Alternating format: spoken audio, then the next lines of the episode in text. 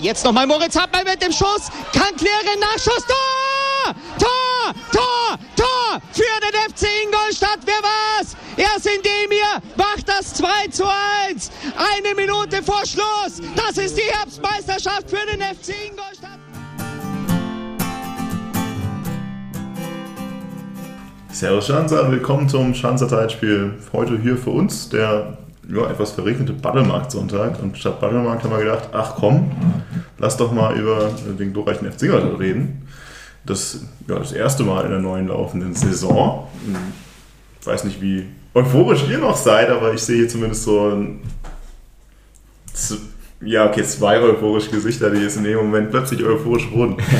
Wir sitzen zu dritt hier mit der Marco, mit dem Bene und dem Martin mal wieder hier. Servus. Servus. Ein bisschen Battlemarkt geschädigt tatsächlich. Servus. Ja, der Martin sieht auch ein bisschen Battlemarkt geschädigt aus, muss ich sagen. Und äh, sitzt jetzt übrigens im Kotzgetrikot neben mir. Also das, äh, Aber kein Zusammenhang. Nee, überhaupt kein Zusammenhang. Ja. Das, das Rauschtrikot musste er halt einfach noch besorgen. Ja, genau. Das orange Rauschtrikot Fehlt noch in der Sammlung. Das Gute ist mit dem orangen Rauschtrikot, das ist eigentlich, glaube ich, das einzig Gute an diesem orangen Trikot. Ist, wenn du vollkommen besoffen vom Buttonmarkt im Dunkeln irgendwie rausstolperst, dann sehen die Leute dich wenigstens. Genau, genau. Dafür ist es gemacht worden. Ja. Ich habe mir das also auch noch aufgeklärt. Respekt. Grüße übrigens an unsere Müllabfuhrfreunde äh, aus der oberen Reihe. Ihr wisst, wen wir meinen. Besondere Erwähnung äh, an unseren Freund Alex, der persönlich genannt werden mochte. Genau, der möchte persönlich genannt werden. Der sieht auch besonders gut aus im Trikot. Ja, aber lassen wir das Trikot mal beiseite, da haben wir letztes Mal schon relativ viel drüber gesprochen. Reden wir doch mal lieber über Spiele. Auch wenn das erste tatsächlich erstaunlicherweise schon wieder relativ lang her ist. Dadurch, dass zwischendurch die DFB-Pokalpause ist, die wir uns zwangsmäßig selbst auferlegt haben, ist das erste Spiel gegen Aue relativ, ja, relativ lang her. Die Frage vielleicht mal umgedreht. Also Kölner hat gesagt vor diesem Saisonstart, es ist ein kniffliger Saisonstart. Wir hatten jetzt die Spiele gegen Aue, Halle, Münster und Saarbrücken. Wie, wie seht ihr die Bewertung, ohne jetzt die Spielergebnisse, aber die Bewertung des, dieses Saisonstarts? Ist das für euch jetzt übermäßig knifflig, normal, schrecklich? Ich meine, knifflig vielleicht insofern, dass man jetzt nicht unbedingt weiß, wie, wie gewisse Gegner irgendwie zu verorten sind, ob sie jetzt oben oder unten mitspielen, aber ich habe es ja auch in der, in der letzten Folge eigentlich schon gesagt, es ist schon ein Saisonstart, wo du auch mal mit ja, ein bisschen Punkte machen kannst und echt irgendwie vielleicht oben festsetzen kannst. Also klar, so ein Gegner wie Aue, weiß nicht, haben die einen ähnlich schlechten Saisonstart wie letztes Jahr und spielen eher unten mit oder sind die weiter oben anzusiedeln und so. Aber also, sorry, also da fallen mir in der Liga schon nochmal irgendwie schwerere Phasen, auch wenn man auf den Spielplan schaut, dann gibt es da mit Sicherheit nochmal Phasen, auch vielleicht eine, die dann jetzt bald kommt, in der ja, vielleicht weniger Punkte zu erwarten sind einfach auf dem Papier als jetzt irgendwie die ersten vier Spiele. Ja, das ist sicher ähnlich. Also klar, man kann sich alles irgendwie so ein bisschen äh, die Argumente für die eine oder für die andere Seite finden, bei, beim, oder auswärts beim Aufsteiger, dass man sagt, ja, mit den Fans im, im Rücken und so weiter, die, die, sind top motiviert mit der Euphorie und das ist natürlich schwierig. Andererseits kannst du auch sagen, sieht man ja äh, bei den, bei den anderen Ligen auch, die, die kennen die Liga noch nicht, müssen sich erst daran gewöhnen. Ähm, du als erfahrene Mannschaft solltest da einen Vorteil haben mit deiner Routine. So. Und vor allem, wenn du dann sagst, das ist ein kniffliger Saisonstart, wie Martin schon gemeint hat, da gibt es dann auch noch ganz andere Möglichkeiten. Also du, du hast jetzt noch nicht gegen Dresden gespielt, du hast jetzt noch nicht gegen irgendwie Sandhausen, ähm, die abgestiegen sind, äh, gespielt. Du hast äh, auch noch nicht gegen 60 gespielt oder vielleicht irgendwie andere äh, Mannschaften, die auf jeden Fall schon die Erfahrung in der dritten Liga haben und wahrscheinlich auch den Anspruch, oben mitzuspielen. So. Also das ist halt ein gemischtes Auftaktprogramm, nicht mehr und nicht weniger. Cool. sind wir uns, glaube ich, relativ einig. Also ich glaube, einfach ist gar kein Saisonstart in der dritten Liga, aber es gibt deutlich schwierigere Aufgaben für den Start. Absolut. Ähm, naja, also ich glaube, das zeigt ja schon mal so ein bisschen, so ein bisschen vielleicht auch, wo die Reise hingeht. Also das ist das Erste, was ich schon gesagt habe. Naja, also Kölner ist schon so ein bisschen im Self-Defense-Modus, also müssen bisschen mal niedrig stapeln, müssen wir gucken, wo, wo die Reise hingeht. Ist ja auch vollkommen okay. Aber dummerweise, was jetzt mit mir ergebnistechnisch nicht, dann ja auch knifflig. Und das erste Spiel Aue gegen äh, Ingolstadt. Also ich glaube, ich weiß nicht, wie es euch ging, aber irgendwie, also ich bin in dieses Spiel reingegangen und dachte mir so, ja, das ist so ein richtiges Aue gegen Ingolstadt Drecksspiel. Ich habe gar keinen Bock. War es inhaltlich anders als das? Ja, auf dem Papier, wenn man sieht und dann irgendwie 0 zu 0 bis in die Nachspielzeit oder ich glaube bis zur 90. Ähm, könnte man ja das irgendwie sagen, ein richtiges Dreckspiel und so. Ich fand es eigentlich zumindest so die erste, äh, ersten 60 Minuten, du hast gesagt, das ist schon ein bisschen länger her, aber habe ich es eigentlich so in Erinnerung, dass es eigentlich ganz, ganz okay auch anzuschauen war. Also es war für mich da 0 zu 0 der besseren Sorte lange Zeit, dann irgendwann ist es tatsächlich ein bisschen zäh geworden und dann hat mich auch irgendwie jeder lange Ball, irgendwie lange Diago-Ball irgendwann äh, schon aufgeregt am ersten Spieltag. Aber also, ja, also es war jetzt kein 0 zu 0 der schlechteren Sorte. Aber Brightside, es war ja auch kein 0 zu 0. Ist ja noch ein Tor gefallen. Eben, ja, genau. Nee, ich meine eben über die Zeit, wo es 0-0 stand. Aber was hat es denn für dich zu einem 0 zu 0 der besseren Sorte gemacht? Weil man kann auch äh, argumentieren, hier viele lange Pässe, individuelle Fehler. Also es war jetzt irgendwie für, für mich zum Teil noch wenig äh, irgendwie abgestimmte Strukturen, beziehungsweise da noch sehr, sehr viel Potenzial nach oben. Also es ist jetzt auch kein Spiel gewesen, wo ich sage, ja, der Leckerbissen für den Sonntagabend statt dem Tatort wie in der letzten Episode. Nee, hast schon recht. Also für mich war es, also zumindest war ich irgendwie gebannt dabei und habe mir erst ab der 60. was, was ich bei anderen FC-Spielen schon eher so ab der 20. Minute teilweise das Gefühl hatte, gedacht, boah, jetzt könnte es aber dann auch mal rum sein. Also insofern, ich fand, es waren ein paar gute Chancen auch dabei, eher für, für Aue, muss man auch zugegeben sagen. Aber also ich fand es spannend und na klar nicht hochklassig, also da, da ist aber auch die Erwartungshaltung, glaube ich, dann auch die falsche. Ähm, ja, also ich habe zumindest gerade in der ersten Halbzeit jetzt irgendwie mich noch nicht allzu viel aufgeregt darüber. Ja gut, es ist gut, dass wir die Erwartungshaltung nochmal abstecken. Also ich bin auch eher bei Willen. Also ich habe, ich, also wenn ich probiere, habe ich auch da Spiel einfach nur gedacht, boah Gott sei Dank haben wir jetzt erstmal DFB-Pokalpause. Mich hat das Spiel schon eher nach, nach 10 Minuten wieder angekotzt gehabt. Und ich fand ehrlich gesagt, dass, ich finde beide Mannschaften das einfach stark angemerkt, dass sie halt noch so jetzt nicht ganz wie geschmiert laufen bei dem halt ganz viel so Stückwerk irgendwie existiert hat. Und dann die, die Sahnehaube, Kirsch auf dem ganzen Eisbecher war natürlich, dass wenn irgendwer Torchancen dieses Spiel hatte, schon eher Aue war. Und ich, also, wenn wir 0-0 dieses Spiel über die Zeit bringen, dann passt das schon. Aber wir waren sicherlich nicht näher am Sieg als Aue. Mhm. Sind wir uns ja, glaube ich, einig, ja. Sind wir uns, glaube ich, einig. Einer war sich da nicht einig in dem ganzen Konstrukt und das war Kölner der irgendwie, also ich weiß nicht, ob er das nachher nochmal revidiert hat, aber zumindest in den Interviews direkt nach dem Spiel schon brühwarm irgendwie erzählt hat, dass Ingolstadt schon klar die bessere Mannschaft war und noch deutlich näher am Sieg war. Was jetzt also sowohl bei Magenta-Kommentator als auch gegnerischen Trainer doch, für leichte Irritation gesorgt hat, würde ich mal behaupten. Weil ich habe ein bisschen das Gefühl, dass er diese Meinung doch exklusiv hatte. Ich glaube, was ihn halt so ein bisschen, ich habe mir das aufgeschrieben, auch, also wir hatten keine wirklichen Torchancen, das muss man auch ernsthaft dazu sagen. Ich bis, glaube, er hat bei Bis auf die eine vom ne, kurz vor Schluss Beleme da. Das, war, das war eine, eine Die kann man schon mal rein. Aber ansonsten. Ja, ja, genau, aber ich meine, so im normalen Spielverlauf. Ähm, sonst nicht, ne? Ich glaube, was sich Kölner da irgendwie vielleicht sieht, ist irgendwie dieses, du, du hast mit ein, zwei besseren Pässen die Möglichkeit, in gute Chancen zu kommen, glaube ich, so ähnlich hat das auch ja, irgendwie ja. gesagt. So, und das ist mir auch aufgefallen, du hast also einfach zum Teil technische Unzulänglichkeiten irgendwie gehabt, die dann verhindern, dass du überhaupt in diese gefährlichen Situationen kommst und dann tauchst du natürlich auch nicht in irgendwelchen Zusammenfassungen auf, weil, naja, nur weil du mal halbwegs ausrichtsreich irgendwie im gegnerischen Drittel ankommst und dann irgendwie einen Fehlpass spielst, ja, das reicht halt nicht. Aber ich glaube, das hat Kölner so als gute Ansätze sich irgendwie zumindest schön geredet. Ja, das mag sein, aber auch, das kann gut sein. Da ist noch ziemlich viel Stückwerk dabei gewesen, aber trotzdem ist, ist es eine gewagte These dann, weil Aue hatte die Torchancen und hat sie also nicht genutzt. Mir, also, ja, also ich habe es mir eben auch notiert äh, und äh, also wie Martin meint, er hat dann sich darauf auch bezogen, viele Möglichkeiten ausgelassen, insbesondere beim letzten Pass. Dann wäre auch ein Dreier möglich gewesen. So, okay, kann man vielleicht so stehen lassen, kann man, aber ist schon für das, dass man nur eine Torchance hatte, wie gesagt, äh, das ist es dann schon, zumindest äh, ja, kann man da geteilter Meinung sein. Was mich aber eher auch, äh, was ich interessant fand, dass er sich darauf bezogen hat oder gesagt hat, grundsätzlich gut verteidigt. einmal unaufmerksam gewesen. Wobei unaufmerksam trifft es da auch nicht richtig. Ein Diagonalball im 16er ist immer gefährlich. Da denke ich mir schon, also für das, okay, ja, natürlich mit diesem, äh, also Fallrückzieher, der dann irgendwie sicher nicht so geplant war, der zum 1-0 von mir aus, aber grundsätzlich gut verteidigt.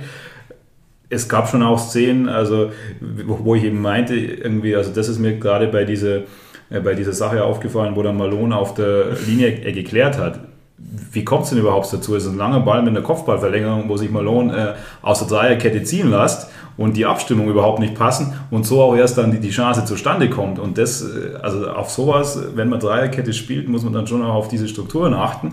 Und äh, also wie ihr sagt, eher war es dann auch so, dass, äh, dass Aue Chancen hatte. Natürlich kann man sich auch darauf beziehen, dass man sagt, es sind alles wahrscheinlich nicht die zwingenden gewesen, bis auf diese Chance, wo dann eben auf der Linie gerettet wird. Aber das dann in, in Kombination mit, also hinten gut verteidigt ähm, und dann vorne hat nur der letzte Pass gefehlt, das fand ich dann schon ein bisschen interessanter als Interpretation. Ich meine, da kannst du mal nachvollziehen, äh, ich sehe alle Gründe genau. Ich kann auch in dem Fall nach dem ersten Spiel noch sagen, dass ich, okay, dass Kölner jetzt da halt nichts, nicht alles zerreden muss, ist auch klar. Aber ich fand es zumindest ein bisschen merkwürdig positiv, mal so. Die eine Szene, die du gerade schon angesprochen hast, die ich gerne mal irgendwie aufnehmen würde, ist dieses, das war Malone, war die Grätsche. Ja. Also vielleicht mal einfach, wie war eure, also wie habt ihr diese Grätsche interpretiert? Also wie unglaublich aufgegeilt wart ihr nach der Grätsche im Verhältnis zum Magenta-Kommentator? Ja gut, also an, an die Emotionen des Magenta-Kommentators kam wohl keiner ran. Also ich bin mir noch, also für diejenigen, die es vielleicht nicht im Kopf haben, die es noch nicht gesehen haben, also der, der Magenta-Kommentator hat, also der, der, der, war kurz davor, irgendwie alle Preise Weltfußballer der Welt an Malone zu verleihen. dass er diesen Ball von ihm gekrätscht und dachte mir nur, der ist Verteidiger? Was soll er denn da machen? Natürlich, also klar hat es geklappt und ist gut, aber was ich denn, was ist denn die Alternative? Soll er stehen bleiben und nichts machen? Er grätscht, er macht das gut und es passt, aber ich hatte irgendwie das Gefühl, der Kommentator hat noch nie eine Grätsche in seinem Leben gesehen. Deswegen bin ich ein bisschen irritiert irgendwie darüber, auch in der Zusammenfassung auch nochmal. Deswegen wollte ich nur mal so einen Raum fragen. War das die ja, beste Grätsche? Das ist schon top getimed und natürlich, also schon nahezu sicheres Tor vereitet. Das Absolut. muss man schon, schon wertschätzen. Klar, aber, aber ja, es was kann soll er denn halt, machen? Also, ja. Und die Wahrscheinlichkeit, dass es schief geht, ist halt auch äh, relativ hoch. Also ich da. glaube jetzt auch nicht, dass er das. Aber er sieht halt den machen. Ball, er schaltet, er grätscht. Das ist, also deswegen ist es gut. Das hat er auch alles gut. Ich fand es gut und hat auch richtig gut gemacht und finde ich auch super. Nur, ich denke halt, ist ja nicht so, als hätte er jetzt den Geistesblitz gehabt. Wir kommen ja noch zu einer anderen Grätsche, die irgendwie vor kurzem passiert ist nachher in dem Spiel. Die fand ich dann irgendwie so ein bisschen erstaunlicher als das Ding. Aber wollte nur mal so die generelle äh, Einschätzung dieser Szene nochmal. Ja, aber es ist so schön, wenn, wenn der Magenta-Kommentator da auch. Wenigstens eine Emotion von unserem Verein hat, meinst du? Ich muss mir mal den Namen von diesen Kommentatoren merken, damit ich einfach mal auch ein bisschen mehr Shoutouts geben kann. Na gut, aber das ist doch schön, dass es wenigstens eine positive Szene in diesem Spiel gab. Ähm, ansonsten gehst du halt erstmal mit, einem, mit so ein bisschen ernüchternden Gefühl aus dem ersten Spiel. Und ich habe in dem Moment erst gesagt, zum einen war ich froh, dass es jetzt DFB-Pokalpause ist. Zum einen, warum zur Hölle spielen wir eigentlich ein Spiel vor der DFB-Pokalpause und nicht einfach schon die Woche vorher zusammen mit der zweiten Liga. Aber. Ja, oder man macht die englische Woche, die dann danach kommt, irgendwie halt Eben nicht und wir fangen eine Woche früher an, genau wie die zweite Liga. Ja, ja, oder halt irgendwie vor der, äh, vor der DFB-Pokal oder was auch immer. Ja. Also klar sind wir jetzt singulär irgendwie daran schuld, dass wir nicht mit dem DFB-Pokal gespielt haben, aber andererseits gibt es natürlich viele Drittligisten, die nicht DFB-Pokal spielen und die haben halt direkt wieder Pause. Egal. Ähm, reicht ja auch irgendwie zu dem Auerspiel wahrscheinlich. Ja, ich finde schon, also, weil wir auch, also auch nochmal an das anzuschließen, was Bene gesagt hat, ähm, Aue hatte schon auch einige Chancen, wo Funk dann nochmal gut mhm. reagiert. Ähm, und es ist eben nicht nur das eine glückliche oder unglückliche Tor äh, in, in der Nachspielzeit, sondern Funk reagiert da davor schon, schon ein paar Mal sehr gut. Wir lassen, wie viel ist mir das aufgefallen, echt viele Distanzschüsse auch zu in dem Spiel, äh, wo, wo du einfach viel schneller noch Gegnerdruck brauchst, weil, ja, hätte ich jetzt auch gesagt, einer ist dann irgendwann mal drin Halt also es war eben, wie du äh, gesagt hast, vor allem natürlich auch Distanzschüsse und sowas, aber es war jetzt auch nicht nur einer, sondern es waren ein paar. Und, und dann, dann dachte ich mir auch, ja, wenn das, ist, ist das wirklich die Strategie oder sollte das die Strategie sein, dass du dann äh, diese Distanzschüsse zulässt, weil man davon ausgeht, dass, dass, dass eben da die Wahrscheinlichkeit auf ein Tor nicht so hoch ist. Ähm, andererseits, wie ist dann das Tor gefallen? Du, du hast da auch aus dem Halbfeld halt äh, ohne Gegnerdruck konnte der erstmal flanken in den 16er. Natürlich äh, Nachspielzeit oder, oder 90. Minute, da da, da, ist man dann auch nicht mehr so ähm, aggressiv oder sind die Kräfte nicht mehr so da wie am Anfang. Aber da dachte ich schon, das passt dann vielleicht auch ins Bild. Das äh, Halbfeldflanke ohne Gegnerdruck. Und so kam es dann überhaupt erst dazu, dass dieser Fallrückzieher, der sicher anders geplant war, als Vorlage zum 1-0 dann führt. Und Halbfeldflanke ohne Gegnerdruck, das können wir richtig gut. Also das ist wirklich unsere... So letztes Jahr, glaube ich, 300 Mal ein Gegentor bekommen. Da habe ich es lieber, wenn sie schießen. Ja. Nee, aber klar, wie du vorhin sagst, die Hartfeld-Banke war, war echt unnötig, dass danach der, das, was, nach dem, nach dem Fallrückzieher kannst du einfach nichts mehr machen. Also, dass der dann irgendwie da durchrutscht und dann, dass du dann unsortiert bist, ja, am Arsch. Aber Wobei Guevara da schon auch gütig Abstand hält äh, bei dem Fallrückzieher. Also, da kann ich schon auch noch mal ein bisschen. Guevara ist gütig Abstand in Person. Ja. Okay. Gut. Aue. Durch. DFB-Pokal. Durch. ähm, und dann, glaube ich, das erste Heimspiel äh, war dieses Manching. Nee, ich weiß gar nicht, wo der Toto, wann der Toto-Pokal dazwischen war. Wollen wir einfach kurz ist, wir haben die beiden Pflichtaufgaben im Toto-Pokal erfüllt. Haken dran, danke. Eins war vor Aue, eins war nach Aue. Okay. Vielleicht jetzt noch, vielleicht, ich weiß nicht, ob es alle mitbekommen haben, Bene hat es auch nicht ganz mitbekommen. Wir spielen in der nächsten Toto-Pokal-Runde tatsächlich gegen Regensburg zu Hause. Ist, glaube ich, noch nicht fix terminiert. Aber steht aktuell auf 5.9.18.30 Okay, also wahrscheinlich Anfang September. Hm, toll! Mal gucken. Wäre ganz nett, Regensburg aus dem Pokal rauszukegeln, nachdem sie aus dem anderen sich auch schon rausgekegelt haben. Aber es hätte durchaus wahrscheinlich einfachere Lose gegeben, als in der Achtelfinale des Toto-Pokals direkt gegen Regensburg zu spielen. Stimmt wohl, ja. Aber wir nehmen alles mit, was Motivation bringen kann. Apropos Motivation bringen, Heimspiel gegen Halle. Passende Überleitung. Klasse, oder? Wunderbar. Ja, also auf dem Papier, wenn man das überspringen, äh, spielst du halt gegen Halle, einen Gegner, der jetzt nicht unbedingt gut letzte Saison war, auch diese Saison jetzt wahrscheinlich nicht ganz nach oben einzusiedeln war, zu Hause 4 zu 0, also sehr, also wenn sich nur das Ergebnis anschaut, boah, nicht verkehrt. Aber. Aber. Ich dachte Haken dran. nee, nicht Haken dran. Ähm, zwei deutlich unterschiedliche Halbzeiten, würde ich einfach mal so behaupten. Wie fand da die erste? Also du gehst mit 1 zu 0 in die Halbzeitpause und äh, auf dem Papier sieht alles gut aus. Aber, wie du schon erwähnt hast, ich kann in den Aber einstimmen. Ja, Halle hatte schon ein paar vernünftige Chancen und du startest halt gleich auch damit äh, in der, glaube zweiten Minute war es schon, nach einer Ecke mit einem Kopfball an den Außenpfosten. Und ähm, ja, Standards sind ja auch eins meiner Lieblingsthemen beim FCI. Und äh, da, da kann man dann später auch noch dazu kommen, weil das sind dann zum Teil eher Einwürfe. Aber da, da dachte ich mir schon, okay, ähm, auch bei den Standards gibt es auf jeden Fall noch was zu tun. Und vor allem ähm, war es bei mir eher so, das Tor fiel halt wirklich aus dem Nichts. Und vor allem, wie das dann gefallen ist, das ist ja auch noch so ein anderes Lieblingsthema von mir. War das wirklich alles so geplant? Oder war vielleicht der ein oder andere Zufall drin. Und äh, ja, das, das muss man ja noch sagen. Äh, hier, ja, Kostli, er läuft den Ball und keiner hat irgendwie, oder auch der Gegner wahrscheinlich schon gar nicht mehr damit gerechnet. Und macht dann äh, natürlich die Flanke, schlägt sehr, sehr gut, Kopfball. So wirst du es eigentlich sehen. Aber ähm, in dem Gesamtzusammenhang, dass, dass Halle davor und danach Chancen hatte. Und dass, dass das Tor jetzt nicht unbedingt das war, wo man sagt, perfekt herausgespielt in allen Facetten ist das schon auch 1 zu 0. Auf dem Papier gehst du damit in die Halbzeit, passt alles, aber die Facetten, die dahinter stehen, ja, sind schon auf jeden Fall wieder der Erwähnung wert. Ja, ähm, aber wir können da trotzdem das 1 zu 0 trotzdem noch lobend äh, einordnen, weil äh, ich glaube, man hat es so krass gesehen auch im Stadion, also irgendwie Halle, alle bleiben stehen, alle gucken weg, alle denken sich, ja klar ist der Ball im Aus.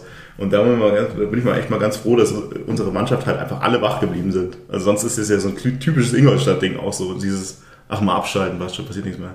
Kosti bleibt wach, holt sich das Ding und in der Mitte Ja, absolut, auch die Flanke. sie alle in die Mitte. Also, Also auch die Flanke und, und dass dann Kügel komplett äh, frei war. Also Sie standen ja auch zu zweit in der Mitte. Ja, genau. Ich- Ich, ich Maus, ich hatte auch Angst, dass sich um, über den Haufen Genau, ich rennen vor lauter Euphorie. Weil ich mir gedacht habe, okay, ich, ich finde es super positiv, dass die alle drei vorne komplett wach sind, das durchziehen und Hügel den halt schön reinnickt.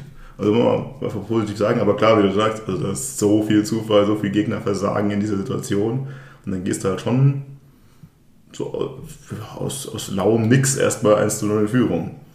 Was ja jetzt kein Verbrechen ist, aber halt jetzt auch keine Riesenleistung im Gesamtkonstrukt. Ja, also weder davor jetzt großartige Chancen für uns. Ich finde, war ein ausgeglichenes Spiel, klar, wie du sagst. Äh, diese Ecke da nach zwei Minuten war direkt vor der Südtribüne auch da. Habe ich aber auch mal kurz irgendwie aufwachen geschrieben, weil das ist wieder so ein typisches FC Ingolstadt verpennt die ersten Minuten und fängt sich mit der ersten Standardsituation irgendwie ein Gegentor-Moment. Ähm, aber bis dahin okay und gehst in Führung und was ich eher problematisch finde, ist, ist die Reaktion danach, weil also danach war nur noch Halle bis zur Halbzeit. Ähm, komplett zurückgezogen, einfach äh, Halle machen lassen, auch Chancen zugelassen. Und ich glaube, wir haben auch im Stadion dann alle gesagt, boah, zum Glück ist jetzt Halbzeit, weil äh, lange wäre das nicht mehr gut gegangen. Nee, äh, die, äh, überhaupt nichts damit. Ja? Also, das ist halt das Krasse, diese, diese, dieses zum einen zurückziehen, zu Hause nach 1-0-Führung gegen einen eigentlich schwachen Gegner, aber dann halt auch nicht stabil stehen. Also es ist ja nicht so, als hätten wir uns jetzt da hinten eingemauert und da passiert nichts. sondern Er ist echt nur gedacht, ein Ding nach dem anderen segelt da durch. Es kann nicht gut gehen. Kann überhaupt nicht gut gehen. Und ich glaube, jeder, jeder Versuch des Spielaufbaus ist halt einfach nur sofort im Mittelfeld abgewürgt worden. Ich weiß nicht, ob wir überhaupt nochmal Torschuss haben auf jeden Fall nicht mehr in der ersten Halbzeit, oder? Ich meine, dass Kügel nochmal einen hatte. Ja. Ähm, kann aber dann auch in der zweiten Halbzeit gewesen sein, die ja dann irgendwie ein komplett anderes Bild wieder ist. Aber also Kügel alleine hätte, glaube ich, an dem Tag schon drei Tore machen können dann. Ähm, muss man vielleicht auch nochmal erwähnen, äh, sein, sein Drittliga-Debüt. Ja, haben wir dann hätte jetzt- hätte jetzt auch einzige schlechter Neuzugang in Anführungszeichen, glaube ich, nach unserer letzten Folge noch, oder? Also Neuzugang mit im Profikader. Also ich möchte an der Stelle erwähnen, dass ich ja schon äh, in meiner Aufstellung Ja. Kügel und Mause gesetzt hatte und äh, da irgendwie schräge Blicke von euch geerntet Ich bin sehr froh, dass der Kicker-Manager nicht zur Verfügung stand. das hätte Martin schon längst im Kader gehabt und jetzt einige Punkte gemacht. Ähm, nee, also klar. Erste Halbzeit, mal grundsätzlich gesagt, mit Ach und Krach in die Kabine gerettet. Ja. Und äh, dass wir da 1-0 führen, ist äh, wirklich eher, also das ist das unwahrscheinlichste Szenario, aus dem diese erste Halbzeit lief. Nur um das nochmal also ins Gedächtnis zu rufen für alle, die nach diesem Spiel, also wir schon wieder jegliche Aufstiegspläne geschmiedet haben. Aber die Frage ist ja jetzt eher die, was ist in der zweiten Halbzeit so viel anders gelaufen? Ja, ist jetzt auch natürlich schwierig zu sagen, ähm, wir haben dann 4-0 gewonnen und es lag ja nur noch am Gegner, weil der in der zweiten Halbzeit äh, irgendwie dann eingebrochen ist. Trotzdem, die Frage muss man schon stellen, was war mit Halle in der zweiten Halbzeit irgendwie los? Also die haben wirklich, die waren dran. Ähm, klar fangen sich dann in, ich glaube, 55. oder was fängt das, fällt das 2-0. Natürlich ist das ein Knacks in, in der Aufholjagd. Aber also die haben dann irgendwie ja, in der zweiten Halbzeit einfach gar nichts mehr auf die Kette gebracht. Und wir haben aber, da ist dann schon mein Gefühl, dass Köln eine gute Ansprache hatte, weil wir halt einfach ein anderes Bild auch gezeigt haben und wieder nach vorne gespielt haben. Ähm, Beleme, glaube ich, kam dann Ja, auch. Bellemé kam direkt in der Halbzeit Ja, genau. für Kade. Also Was, was eine interessante Auswechslung ist eigentlich, wenn du sagst, du bist davor eingeschnürt worden ähm, und bringst jetzt einen offensiven. bringst halt Tempo auf jeden Fall. Genau. Und hat sich auf jeden Fall bezahlt gemacht auch. Also nicht, dass Keidel eine schlechte erste Halbzeit hatte, fand ich eigentlich gar nicht. Ähm, insofern eine überraschende Auswechslung, finde ich. Aber das Ganze hat auf jeden Fall damit reingespielt. Ähm, ich glaube, Beleme hat dann das zweite auch vorbereitet, oder? Ja. Ja, es gibt tatsächlich, ich will auch nicht sagen, dass Kade schlecht war, aber ich muss sagen, also es ging jetzt über das Zentrum ja auch nicht so unglaublich viel zusammen. Wir mal so. Also egal an wem es jetzt lag, aber so wie das Mittelfeld aufgestellt war, ist da wirklich nichts passiert. Ähm, aber lag's nur im Leben, haben wir, haben wir irgendwie das, haben wir die Formation irgendwie damit gewechselt? Ich habe das irgendwie auch null auf dem Schirm gehabt dann. Haben wir in Dreierstunden gespielt. Nachdem Beleme gekommen ist. Naja, also Kicker hat ja, also aber Kicker hat, auch wir haben es im Vorgespräch schon gesagt, irgendwie für jedes der vier Spieler irgendwie eine andere Formation sich irgendwie ausgedacht und ich würde schon mal irgendwie meinen, dass es grundsätzlich immer das Gleiche äh, in der Grundformation war. Natürlich ist dann die Rolle von Deichmann sowieso noch immer sehr verwirrend, weil der hat äh, in der ersten Runde Toto-Pokal hat er, hat er Innenverteidiger spielen müssen. Äh, in der zweiten Runde Toto-Pokal hat er auf einmal Stürmer gespielt. Hier ist er jetzt auch als Stürmer gegen Halle äh, eingetragen und, die, also, und das stimmt schon auch, also Deichmann überall. Ähm, aber ich denke mal, dass Deichmann dann wahrscheinlich halt irgendwie eher die Keidel-Rolle gespielt hat und, und Beleme dann äh, hinter den Spitzen oder als Spitze äh, neben Mause oder mit Kügeln. Ja, ich, kann, ich, ich konnte aber im Stadion auch nicht richtig rauslesen. Ja, also es ist generell vielleicht das mal vor, vorspielen, also kommt mir, wir spielen schon relativ variabel gefühlt aktuell. Also man hat öfter das Gefühl irgendwie, man kann jetzt gerade nicht so richtig rauslesen. Haben wir jetzt gerade umgestellt oder ist das einfach nur, weil wir halt ständig gegen den Ball und mit dem Ball tatsächlich auch einfach variabel auch rotieren, vor allem die zentralen Spieler, teilweise dann die, die Kette zurückrücken, teilweise auch einfach irgendwo unsere Achter plötzlich wieder Flügel sind. Heißt, wir sind variabel, sagen wir mal so, aber auch für uns recht schwer auszurechnen dadurch. Also ich versuche gerade parallel irgendwie so ein bisschen auch noch irgendwie rauszufinden, aber das sind doch schöne Worte. Die rauslesen. Ja, aber grundsätzlich muss man sagen, zweite Halbzeit, andere Welt. Was du schon sagst, Halle hat dann schon so ein bisschen gezeigt, dass sie halt jetzt nicht die allerbeste Mannschaft sind? Also der, der Spieler von Halle, ich weiß jetzt nicht mit dem Namen, äh, der hat ja auch im Interview nach dem Spiel gemeint, also der zweite Halbzeit, da waren wir dann irgendwie, wie kann ich den vor der Schlange und so weiter. Also das, das war, war gar nichts von uns. Und dann, dann kommt natürlich äh, also wieder so, wie es häufig ist, so zwei Sachen zusammen.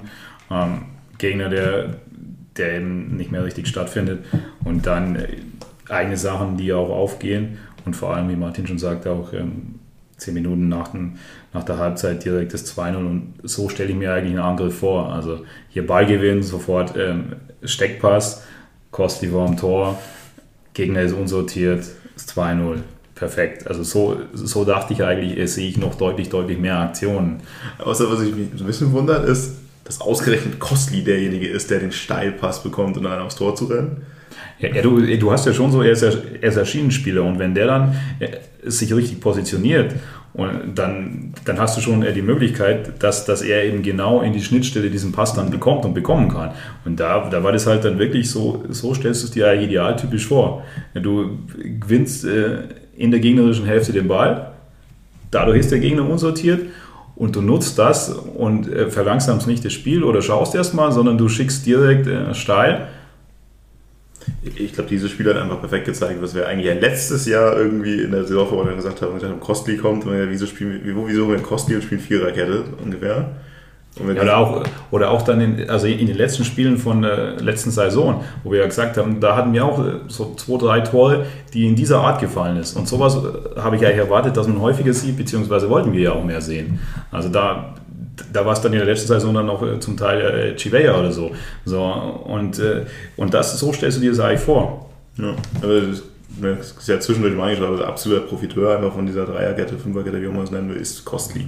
Ja, aber also trotzdem ist es mir auch positiv und auch nicht nur in dem Spiel aufgefallen, in dem Spiel hat es halt auch Wirkung gezeigt vor allem, aber dass er eben nicht nur der ist, der irgendwie die, die Linie rauf und runter rennt und an äh, irgendwie Flanken reinprügelt, sondern dass er schon mal auch einer ist, der mit oder ohne Ball versucht irgendwie invers äh, ins Zentrum zu gehen, mal einen Doppelpass mitnimmt oder halt eben so einen, äh, so einen Ball in die Tiefe. Also das gefällt mir auf der Seite echt, echt gut.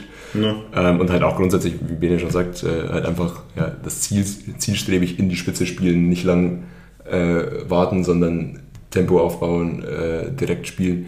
Das ist halt dann in dem oder in dieser zweiten Hälfte, Hälfte hat das hat extrem gut funktioniert. Ja. Ja, aber das ist, weil ich vorhin meinte, warum das wundert mich, dass ich einfach nur, dass ich sage, okay, du bringst BDM für, für Keidel, hast deswegen eigentlich drei nominelle Stürmer, wie auch immer man Kügel einsortiert, Stürmer und dann läuft halt die Offensivmaschinerie so stark an, dass halt Kosti auch noch da invertiert in dem Ding. Also du hast schon auch krass überladen. Also du hast wirklich dann voll auf Offensive gestellt in der zweiten Halbzeit.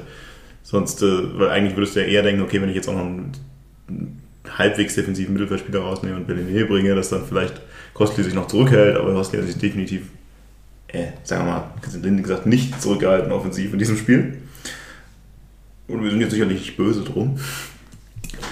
Wobei ich da das, also das, das eine und das andere nicht komplett äh, gegeneinander sehen würde, weil nämlich hier das, du hast ja Kosti und du, du, hast, du hast ihn auf der, auf der Schiene und ähm, er hat natürlich dann auch mehr Freiheiten so. Und gerade äh, wenn, wenn, wenn der Gegner dann jetzt äh, keine, also dein System nicht spiegelt, wo er sagt, hey, du, du Kostli hat den kompletten direkten Gegenspieler, sondern ähm, dann, wenn du es clever machst und, und der Gegner dann irgendwie nicht immer auf Höhe ist, dann ergeben sich ja immer Räume auch für dich und gerade für die Schienenspieler, weil du dann, ähm, weil der andere, der Gegner immer die Herausforderung hat, wer übernimmt den jetzt in welcher Zone und in welcher Situation. Und das wurde halt da dann sehr, sehr gut genutzt. Nehme ich gerne. Nehme ich gerne auch mehr von. Ähm, Man merkt halt auch einfach mal wieder an dem, an dem Ansätze sind ja auch zum Teil zu sehen, aber. Also um, um das vielleicht auch nochmal dann irgendwie auf einer emotionalen Ebene oder was zum Ende, wie gut so ein 4-0 Heimsieg einfach mal tut. Also du hast einfach, du bist wieder aus, aus dem Block rausgegangen, hast nur irgendwie glückliche Gesichter gesehen und so. Sowas, was du halt in Ingolstadt echt, echt selten siehst. Und also ich, das hat mir nochmal gezeigt, und ich habe dann auch nochmal äh, nachgedacht, wann eigentlich mein letzter Heimsieg war.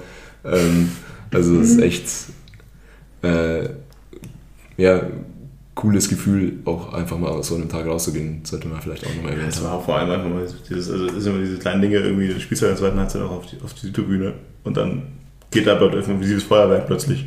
Was jetzt nicht so geschadet hat, weil ich glaube, es war schon geil irgendwie, also ich fand schon geil, einfach so, kostet jedem dort und, und legt ihn so entspannt an ihm vorbei. Ich meine, wenn du so hinter dem Tor stehst, sieht einfach so geil aus. Ja. Sieht ja schon im Fernsehen geil aus. Oder stehst dann, denkst dir, warum zur Hölle ist unser Außenverteidiger der eine, der den so ich möchte jetzt nicht wieder das Testrot-Bashing anfangen, aber da will ich sehen, wie Testrot den vorbeilegt. Hey, hat, äh, Testrot hat die Vorlage zum 4-0 beim ja, zweiten Tor von ja, Da kommen wir ja gleich zu. Das ist ein guter Punkt. Ähm, weil generell, also ein guter Punkt. Das erste Spiel hat, noch, hat Testrot ja noch gespielt. Im zweiten Spiel hat dann äh, Testrot nicht mehr von Anfang gespielt, aber Klügel noch nicht im Profikader. Dann hat, hat ähm, Mause alleine gespielt. Wer hat angefangen gegen, gegen, gegen Halle? Gegen Halle hat Kügel und Mause. Ach, Kügel da auch schon, okay. Ja klar, doch das Einzel geschossen. Genau. Ja, genau, richtig, sage ich doch. Und hat sie, äh, ähm, Kügel und Mause, also da schon so die erste Testrot-Degradierung wieder und kam dann erst nach dem 3-0. Ja, 78. Also schon ein gewisses Zeichen. Also in der Halbzeitpause auch gedacht, okay, ich springe jetzt erstmal Bellemé, bevor ich irgendwie nochmal Testrot bringe, ist ja auch nochmal ein Zeichen. Und das war, ich glaube, also viel bitterer kann es wahrscheinlich für das Ruck gar nicht laufen. Also du wirst auf die Bank gesetzt und dann ist jeder Offensive, der so mit dir konkurriert, an Toren beteiligt in dem Spiel. Plus der Außenverteidiger mit drei Scorerpunkten. Ähm, aber wie gesagt, also erstmal das BLM eins aufgelegt, Kübel eins gemacht und Mause hat eins gemacht, keins aufgelegt, oder? Nee, nur eins gemacht. Heißt irgendwie die komplette unsere komplette Offensive, der wäre ja nicht so ganz mega überzeugt waren vor, vor der Saison, hat auf jeden Fall in diesem Spiel mal gescored. Dann eben die Frage, dann kommt Testrot. Wie ist für euch Testrots Gesamtsituation? Dann auch vor dem Hintergrund nochmal zusätzlich. Also ich hätte nicht damit gerechnet, dass er quasi am zweiten Spieltag schon äh, auf die Bank gesetzt wird. Ähm, das ist ja schon ein sehr, sehr eindeutiges Zeichen. Ähm, vor allem, weil ja in der ganzen Vorbereitung schon irgendwie immer wieder auch betont wurde, dass Testrot im Endeffekt der Sturmführer irgendwie ist, der dann ja, in einem Zweiersturm mit irgendwie einem Regionalliga oder äh, ehemals Regionalliga-Stürmer irgendwie da äh, eingeplant ist und man fest davon ausgeht, dass der Knoten beim Platz und, und so weiter. Und ihn dann so früh zu degradieren. Und ich würde auch äh, nicht nur ihn mit reinnehmen, sondern auch Kupatz, ähm, Kopatz, der auch eigentlich in der, in der Vorbereitung immer äh, gesetzt war und äh, wo sich ganz klar angedeutet hat, auch natürlich mit Ausfällen von, von Kajo und Kanuric, ähm, dass er auf jeden Fall da. Ähm, Kajo. Gibt's ja auch noch. Dass er da auf jeden Fall äh, eine wichtige Rolle einnimmt und im Endeffekt mhm. sind beide jetzt sehr früh in der Saison sehr stark degradiert worden, was man so raushört, auch ein bisschen einfach, was ja, Trainingseinsatz und so weiter angeht. Mhm. Also Respekt vor dieser mutigen Entscheidung. Aber stellt natürlich auch bei einem noch offenen Transferfenster ein paar Tage schon die Frage, ähm, wie geht man denn da weiter um mit Testrot? Also, ja. ich meine, wenn man jetzt noch vorausblickt, auf das nächste Spiel zum Beispiel gegen Münster liegt hin, wird Testrot nicht mehr eingewechselt bei Rückstand. Das ist schon auch wow, ein Fingerzeig irgendwie.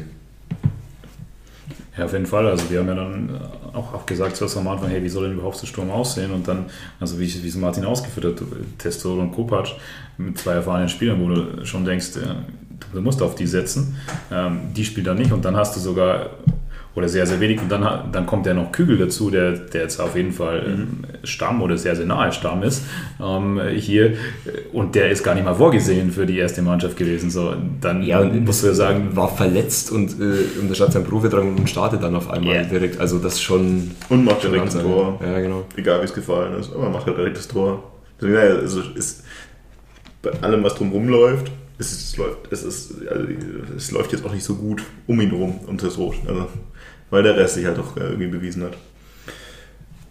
Und aber, aber es zeigt, dass das ja nicht, nicht der ganze Plan gewesen sein kann. Und, und deswegen, und ich glaube, das ist, das ist gerade dann auch schon äh, offensiv, äh, wo, wo wir ja schon vor der Saison gesagt haben, da gibt es noch Baustellen. Ähm, bin ich sehr, sehr gespannt, wie das dann in den nächsten Spielen weitergeht. Ja. ja. Da können wir nachher nach den vier Spielen mal gucken, wie, wie, wir jetzt unsere Baustellen inzwischen sehen. Also jetzt machen wir mal, glaube ich, kurz, wo waren wir jetzt stehen geblieben? Zwischen den 2 und den 3-0 haben wir irgendwo aufgehört. Ähm, 3-0 Mause. Nein, da, da läuft es ja dann auch irgendwann rein. Er schießt, halt, schießt ihn an, kriegt den Ball direkt zurück und haut dann schön rein. Aber das ist halt in dem Spiel lief halt in der zweiten Halbzeit auch einfach alles für uns, wie es halt brauchte schön, Gegner fällt, aus, fällt auseinander. Und war ja beim, beim 3 und beim 4-0 war die Ballmitnahme auf keinen Fall perfekt, sondern und der, der bleibt dann bei dir. So beim, beim 3-0 glaube ich irgendwie bei der, bei der Annahme und beim, beim 4-0, wenn ich es richtig auf dem Schirm habe, mit, mit Kosti mit der Hacke zuerst und dann dadurch, dass er ihn an die Hacke bekommt, äh, war es aber perfekt, dass er ihn noch mitnehmen ja. konnte. Und sowas, sowas, wenn du halt dann da so ein bisschen in den Flow kommst, dann sind ab und an mal auch so Situationen, die dann halt für dich fallen. Also in anderen Spielen rollt er nicht über die Linie, sondern wird rausgekratzt. Auch das also, stimmt, stimmt, aber ja. Also das, das, das, da liefert dann alles. Aber abgekürzt, psychologisch war sie bisher erstmal gut. Ähm, wie du schon sagst, Martin, es ist schön, mal einfach mal zu Hause ein Spiel zu gewinnen mit 4-0. Ähm, ich fand es ein bisschen merkwürdig, wie danach dann irgendwie auch wieder alle abgedreht sind und das einfach so zu Tode gefeiert haben. Weil, aus dem wir gerade gesagt haben, erste Halbzeit war halt einfach nicht gut. Zweite Halbzeit war dann deutlich besser, aber es lief halt auch einfach dann äh, gut runter. Beschweren wir uns nicht über ein 4-0. Ähm, grundsätzlich muss man vielleicht auch sagen, also ich fand die Stimmung ganz cool im Stadion eigentlich. Es ist, ich fand es mal ich glaube, es waren nur 3800, also nur, es waren 3800 Zuschauer um den Dreh rum. Also viel, viel mehr ist halt momentan auch nicht zu erwarten. Darum muss ich auch sagen, in dem Spiel und auch in dem Spiel danach dann jetzt gegen, äh, gegen Saarbrücken, fand hat ja so krass gezeigt, wie viel Bock die Leute eigentlich haben und wie gut eigentlich für die wenigen Leute die Stimmung sein kann in dem Stadion. Und dass eigentlich alle nur danach lechzen, dass es dann läuft und dass es geil ist und irgendwie einfach mal eine coole Zeit haben kann. Und dieses 4-0 war sicherlich so ein Funke, der da geholfen hat. Ähm, der Rest, der danach so passiert ist, wahrscheinlich erstmal wieder weniger. Töll. Weil jetzt auswärts, also es gehört aus den ersten zwei eins und ich so, okay, auswärts Münster, Aufsteiger, ja, kommt, die haben nicht ein Tor geschossen in den ersten beiden Spielen, die, also da wirklich gar nichts bei denen. Können wir die jetzt mal eben äh, wegklatschen. Äh, und der, der freudsche Verschreiber hier in, mein, in meinen eigenen Aufzeichnungen habe ich hier geschrieben, dass wir 3-1 gegen Münster gewonnen hätten. Weißt so läuft es. Da kann man sich einfach nicht vorstellen, dass man gegen Münster verliert. Was zur Hölle war in Münster los, Martin? Du warst da. Ja, also erstmal kann man, können, können alle Beteiligten froh sein, dass wir nicht direkt nach diesem Spiel aufgenommen haben, sondern dass ich nur meine zwei Mitfahrer ähm, irgendwie meine, meine Rants irgendwie drei Stunden lang anhören mussten, bevor ich mich so halb äh, entspannt hatte wieder. Also wirklich äh, auch da wieder. Also ich fange jetzt einfach mal an, ihr, ihr unterbrecht mich, wenn ich irgendwie zu schnell oder, so, oder mich irgendwo reinsteige, aber im Endeffekt kann man das ja schon ein Stück weit mit dem Halle-Spiel auch vergleichen, finde ich, die, die erste Halbzeit. Also auch in Führung gegangen. ähm, aber auch da in Führung liegend jetzt nicht das beste Spiel gemacht, wenn man es mal vorsichtig formuliert. Ähm, also mindestens nach der Führung auch nochmal den, den Gang zurückgeschaltet, aber auch die Führung alleine war schon wieder sehr aus heiterem Himmel. Gut, Standardsituation. Ähm, wer beklagt sich darüber, wenn da mal einer reinfällt? Äh, ich glaube, das ist ein Mittel, das auch, wenn es halt mal vielleicht zäh läuft, äh, ein Dosenöffner sein kann. Aber du musst halt dann auch mal was draus machen und nachlegen. Aber ähm, das Gegenteil war mal wieder der Fall. Äh, ich finde, wir haben über das komplette Spiel keinerlei Spielkontrolle gehabt. Also wenn du irgendwie davor gesagt hättest, einer ist hier der der Aufsteiger und die anderen sind ja die Mannschaft, die irgendwie einige, äh, einige Zweitligaspieler verpflichtet hat, die, die durchaus nach oben schielen, die sich immer äh, eine gewisse ja, Erwartungshaltung auch selber schaffen. Ähm, dann, dann hätte ich komplett gesagt, ja, dass äh, die, die, die, ja, die, in Grünen, die in Grün-Schwarz, das sind die, die äh, hier die Mannschaft äh, sind, die eigentlich äh, zu höheren Berufen sind. Ähm, wir sind im Endeffekt 90 Minuten einfach gefühlt komplett hergespielt worden und, und das von einer Mannschaft, wo Rico Preisinger im Mittelfeld spielt. Also, wow. Wir sind gefühlt durchgehend irgendwie einfach überlaufen worden im, im Mittelfeld, sind nicht in Zweikämpfe gekommen, ähm, hatten eine komplett defensiv wackelige äh, Dreierkette, was ganz interessant war, weil dieser Gästeblock zwar ja, klein, fein und irgendwie ein bisschen Baustellencharakter hatte, aber zumindest hat man da in der ersten Hälfte ganz gut unsere, unsere Abwehrreihe beobachten können und ähm, also Malone auch in dem Spiel ja, hat mich ein bisschen irritiert, zumindest äh, sein, sein Verhalten da in manchen Situationen. Ich glaube, er hat irgendwann mal Schlag gegen den Kopf oder so bekommen, musste dann ja auch ausgewechselt werden. Ich hoffe für ihn, dass, das, dass die ein oder andere Szene da irgendwie eine Folge davon war, weil also wie er da teilweise rumgeirrt ist, irgendwie krude Laufwege hatte. Ähm, ein und andere Mal. Das ist hier der dritte Spieltag der dritten, der dritten Liga. Ich muss das wissen. Nee, also auch äh, Guevara war, der, war ebenfalls auf der Seite. Ähm, für mich auch ständig irgendwie Stellungsfehler, also wusste nicht, soll ich jetzt auf, auf den äh, Gegenspieler draufgehen, soll ich irgendwo den Raum abdecken, was mache ich hier eigentlich? Deswegen, und es wurde dann auch nicht besser, als Schröck reinkam. Schröck hat auch nochmal gezeigt, dass er nicht der Schnellste ist. Ja, ähm, und im Endeffekt, klar, es geht dann äh, trotzdem mit Führung in die Pause wieder. Ähm, auch da wurde, war sich der Gästeblock eigentlich komplett einig zur Halbzeit. Äh, ja, ob das so lange noch gut geht und wenn, dann liegt es wohl eher am Gegner, weil die die ganze Saison noch nichts getroffen haben und jetzt auch in der ersten Halbzeit äh, vom Tor nicht die, äh, die stärksten waren. Dann ist Halbzeit äh, und zweite Halbzeit ja, wird dann nur noch mal schlimmer. Äh, du kriegst sogar noch den wahnsinnig schlecht äh, geschossenen Elfer geschenkt, ähm, den Funk natürlich auch klasse hält. Wie ich auch schon in der Vorbereitung gesagt habe, Funk auf, äh, auf ihn ist dieses Jahr Verlass.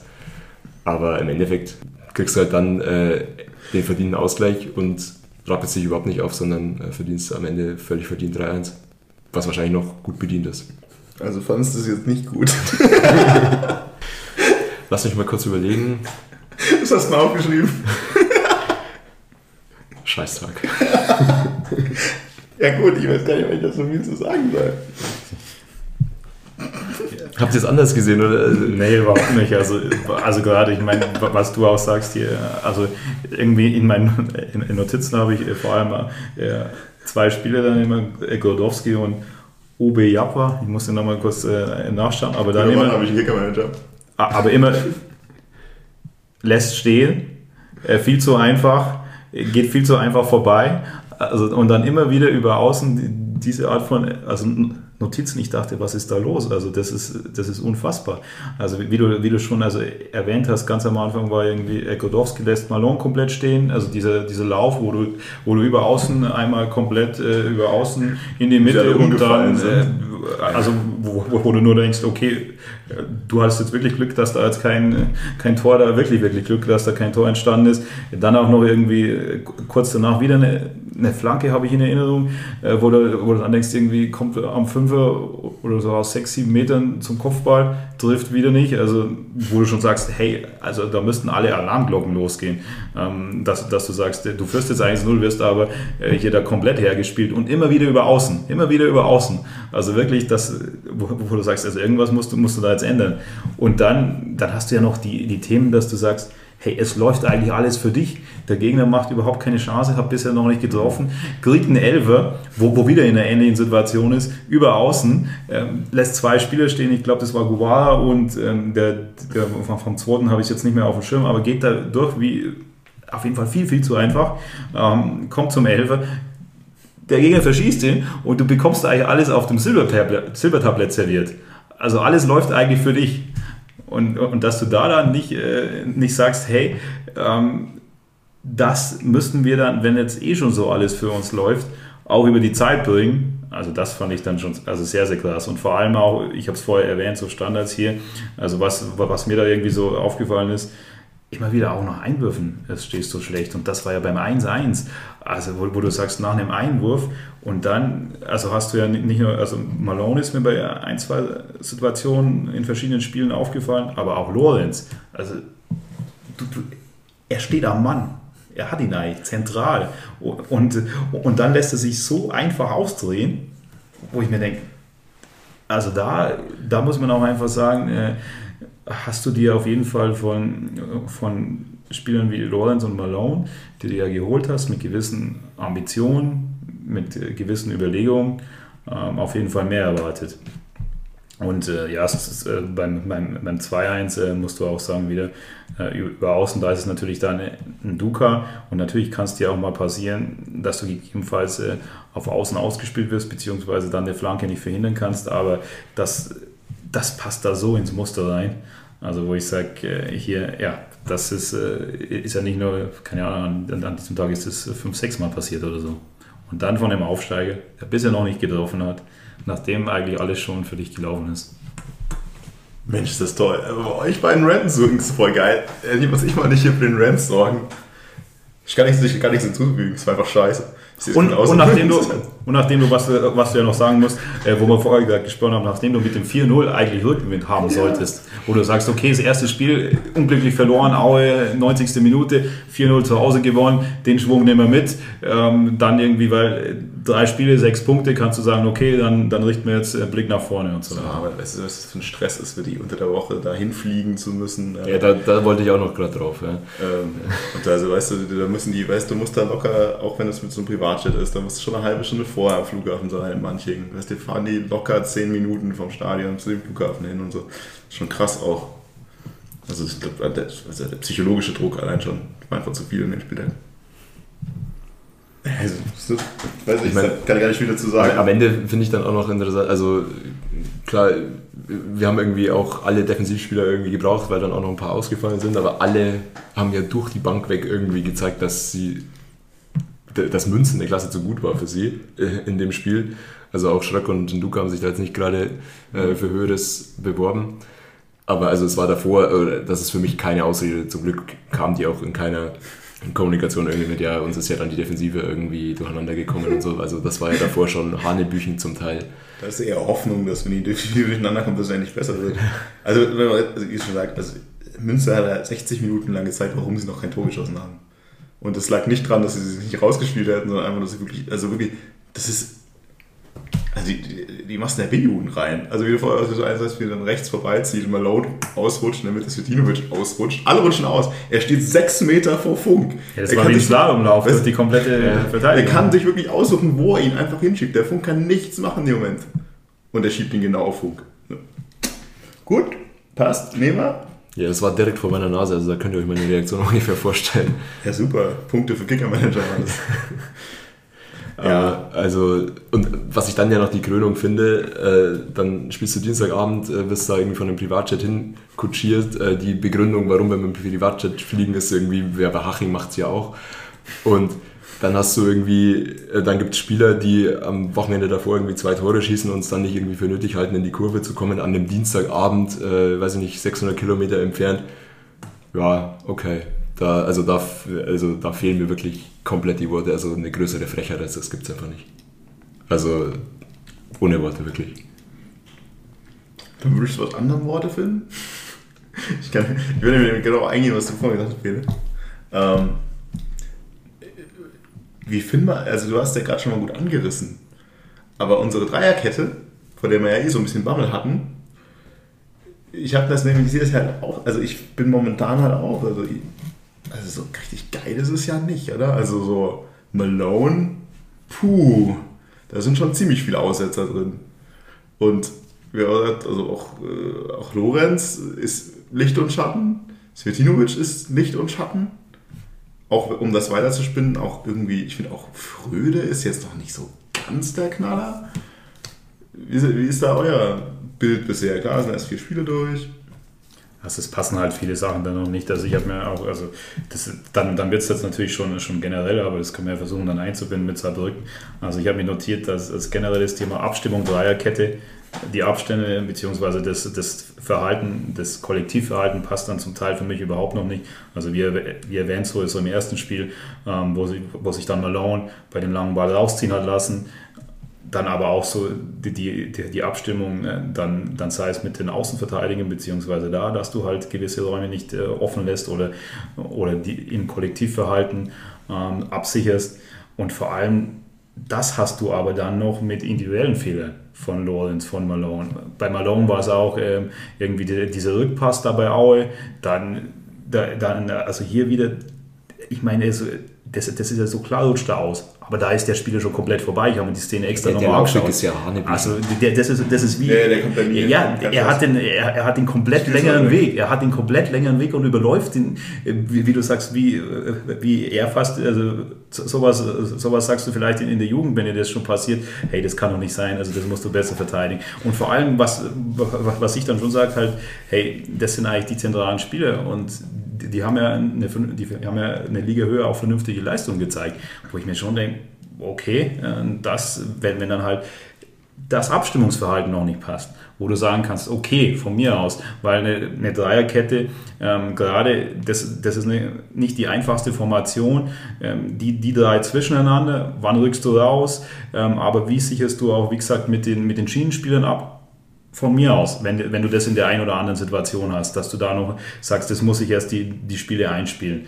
Ähm, aber diese, diese Kombination dann noch, wo du sagst, und dann vor allem, ähm, und das ist, das ist bei Münster halt so das, so das Heftige, wo ich sage, hey, das ist ein Aufsteiger. Und wie gesagt, du bekommst alles auf dem Silbertablett serviert, dass du es dann nicht schaffst, mit den zentralen Spielern, die du extra dafür holst, die dann dafür rangehen müssen, in diesem Spiel dann auch einfach im Zweifel pragmatische Lösungen zu finden. Entweder, dass du sagst, okay, ähm, dann, dann übernehmen ein oder zwei Spieler das Kommando und von denen kommen dann die Ansagen und dann wird äh, und auf die Ansage hört dann jeder. Das, das muss möglich sein, dass du sagst, okay, dann war ich jetzt vielleicht von diesem Plan, den ich mir vor dem Spiel gegeben habe, ab. Aber wir schauen, dass wir jetzt die Führung, die wir haben, wo wir jetzt komplett Angriff um Angriff bekommen, in einer pragmatischen Art über die Zeit zu bringen. Und da war aber eben halt gar nichts da. Und bei den, bei den generellen Themen, äh, was du ja dann noch, noch meintest, dann, dann kommt auch sowas noch äh, dazu natürlich, wie gesagt, nach Einwürfen. Also wo, wo ich sage Einwürfe, da kann jeder seinen Mann suchen im Zweifel, beziehungsweise es ist eine statische Bewegung erstmal. Also statische Bewegung ist ja schon ein Widerspruch in, in sich, aber... statische Bewegung klingt so ein bisschen nach das Tod. aber du, du kommst von der, von der Statik und dann geht es erst in die Bewegung. Das heißt, du hast Zeit. Das ist nicht so, dass, dass dann nach Ballverlust, wo, wo dann du schnell reagieren musst, sondern du hast wirklich Zeit, den Gegner zu stellen und im Zweifel dich auch abzustimmen mit den, durch, durch Zurufen oder was auch immer. Und da bist du ja aber dann auch wieder bei Sachen anfällig. Und das, das führt dir halt zusammen bei, zu einer Geschichte in der Defensive, wo du sagst, es passen noch sehr, sehr, sehr viele Sachen nicht. Und für das, was wir gesagt haben, mit dem Anspruch auch, und der wurde ja auch so verkündet, genau deswegen haben wir die Spieler geholt, dass du eigentlich das Ziel haben musst, du brauchst eine sehr, sehr starke Defensive, weil das war genau bei der Podcast-Folge vor der Saison, wo wir gesagt haben, hey, das sollte mit den Spielern möglich sein. Und offensiv musst du dann eher schauen, wie du zu den Toren kommst. Aber aktuell ist es irgendwie so, äh, offensiv, durch was auch immer entstehen irgendwie Tore, aber defensiv hast du, hast du ja so krasse Probleme, weil vor allem, was man dann auch noch sehen muss, wie gesagt, es wurde auch noch ein Elfer verschossen, es wurde zweimal noch auf der Linie gerettet, ähm, also dann, dann bei das zweite Mal. Also, Funk hat mehrfach richtig gut rausgeholt. Auch das dann noch, aber, das, aber, jetzt, nur, aber jetzt nur mal Elfer und zweimal auf der Linie retten. Ja. Und, und dann finde ich es aber, weil das passt ganz gut an der Stelle, bei allem, was wir jetzt ge gesagt haben, auch zu dem Spiel, aber auch generell, ist dann wieder die, die Kommunikation von Kölner danach im Interview mit dieses, ja, wir haben eigentlich nach der Pause die Chance aufs 2-0 und dann kommt der Gegner halt irgendwie auf und dann verlieren wir das. Weiß ich nicht. Also ähm, schwierig. Also man hätte das ja auch zumindest in einer irgendwie abgespeckten Variante, das was Bene gerade gesagt hat, mit ja. ja. heute ist vieles nicht zusammengelaufen und wir müssen, wir haben an allen Ecken und Enden Baustellen und so weiter. Also das war eigentlich eher die Reaktion, die ich in so einem Interview erwarte. Vor allem vielleicht auch noch eins zu sagen, wir haben ja vorher schon gesagt, also dieses Dreierkette-Ding wird schwierig, die muss sich erstmal einstimmen. Das ist, deswegen haben wir also mit Bauchschmerzen. Das drei neue Innenverteidiger und die müssen sich erstmal finden. Und, so. und das siehst du ja jetzt alles, dass das nicht so funktioniert. Und allein deswegen, und deswegen können wir gerne ja den Punkt weitermachen mit Kommunikation Kölner, ähm, hatte ich auch so ein bisschen mehr Selbstkritik erwartet bisher. Oder zumindest mal, muss ja gar nicht Selbstkritik sein, aber zumindest sich in den Interviews einzugestehen, dass was nicht gut läuft. Und weniger, wie du jetzt gerade ist mit dem 2-0, das war ja auch das Münster-Ding. Also, wo der nach dem Spiel gegen Münster sagt, naja, klar war das jetzt alles nicht so gut, aber wenn wir nach der Pause das 2-0 machen, so ungefähr, dann gewinnen wir das halt. Ja, das kann schon sein, aber also wir, wir hätten auch schon 5-1 hinten sein können in der ersten Halbzeit. Aber eigentlich ist das halt auch das Problem äh, aus letzten Jahr mit diesem, nur dass da dann die Ergebnisse halt zum Teil noch ein bisschen besser gepasst haben, wo man aber halt genauso die Augen, die Augen vor Problemen verschlossen hat. Ich meine, klar, wir sind jetzt noch sehr früh in der Saison, die Ergebnisse passen ja nicht mal, aber die Gefahr ist ja wieder eigentlich in die gleiche Richtung zu, zu gehen, zu sagen, ach, wenn das noch ein bisschen besser gelaufen wäre, dann, hätte, dann wir sind schon auf einem guten Weg. Also, wenn wir die letzten vier Pässe gesessen hätten, dann hätte es gepasst. Also ja, absolut. Insbesondere da, also das, das habe ich mir auch notiert, also das Statement und nochmal angeschaut, weil ich dachte mir schon, wie gesagt, man findet Argumente dafür für, für das erste ähm, bei Aue, dass du sagst, hey man, äh, du, du willst jetzt nicht äh, zu, einer, äh, zu, zu, einer großen Kritik direkt am Anfang ansetzen. Man findet Argumente fürs zweite. Beim, beim 4-0 kannst du sagen, hey klar, passt alles so und so weiter. Und du sprichst es intern an. Aber nach dem, bei dem Münster, da dachte ich mir schon, also du wurdest komplett hergespielt du hast bei einem Aufsteiger verloren, wie erwähnt, der vorher kein Tor geschossen hat und dann ähm, beziehst du dich darauf, ja natürlich, wenn du ein zweites Tor schießt, 2-0 auswärts zu führen, natürlich ist das eine sehr, sehr gute Ausgangssituation und dann, dann hättest du wahrscheinlich gewonnen. Aber darauf, aber darauf kann ich doch nicht meine, meine Hoffnung setzen oder das als, als einzigen Knackpunkt und vor allem ist es dann nicht so, dass dieses Argument, ich dachte, also ich dachte mir wirklich manchmal, eventuell sind die Rollen vertauscht. Also, also so ein Statement würde passen, wenn du der Aufsteiger bist und sagst, ja, ja ich, ich, ich habe beim, ich hab beim, äh, beim, beim etablierten äh, Club, äh, der aufsteigen will, 1 zu 0 geführt. Und wenn wir dann natürlich noch 2-0 machen, dann, äh, dann also gehen wir sehr, sehr wahrscheinlich damit mit drei Punkten vom Platz. Aber dann äh, kommt der etablierte äh, Club raus, mir, uns gehen die Kräfte aus und so weiter und so fort. Ähm, das, das verbuche ich unter Erfahrung. Aber die Situation ist ja genau andersrum. Und dass, dass du dann auch sagst, äh, hier, also das, das äh, nicht nötige Punch im Mittelfeld, immer einen Schritt zu spät, ja, passt, stimmt zu, zu 100 Prozent. Aber, aber die Schlussfolgerung war, ja, dann kommt der Gegner auf, dadurch, und dann ist es sehr, sehr schwer oder kannst du fast nicht mehr so ein Spiel halten, so ungefähr. Oder kannst du nur noch so ein, so, oder kannst du nur noch sehr schwer ein Spiel äh, halten. Ja, da denke ich mir, selbst wenn ein Gegner aufkommt, ich muss doch eine gewisse Resilienz haben. Also ich muss doch da Lösungen haben und vor allem gegen den Aufsteiger.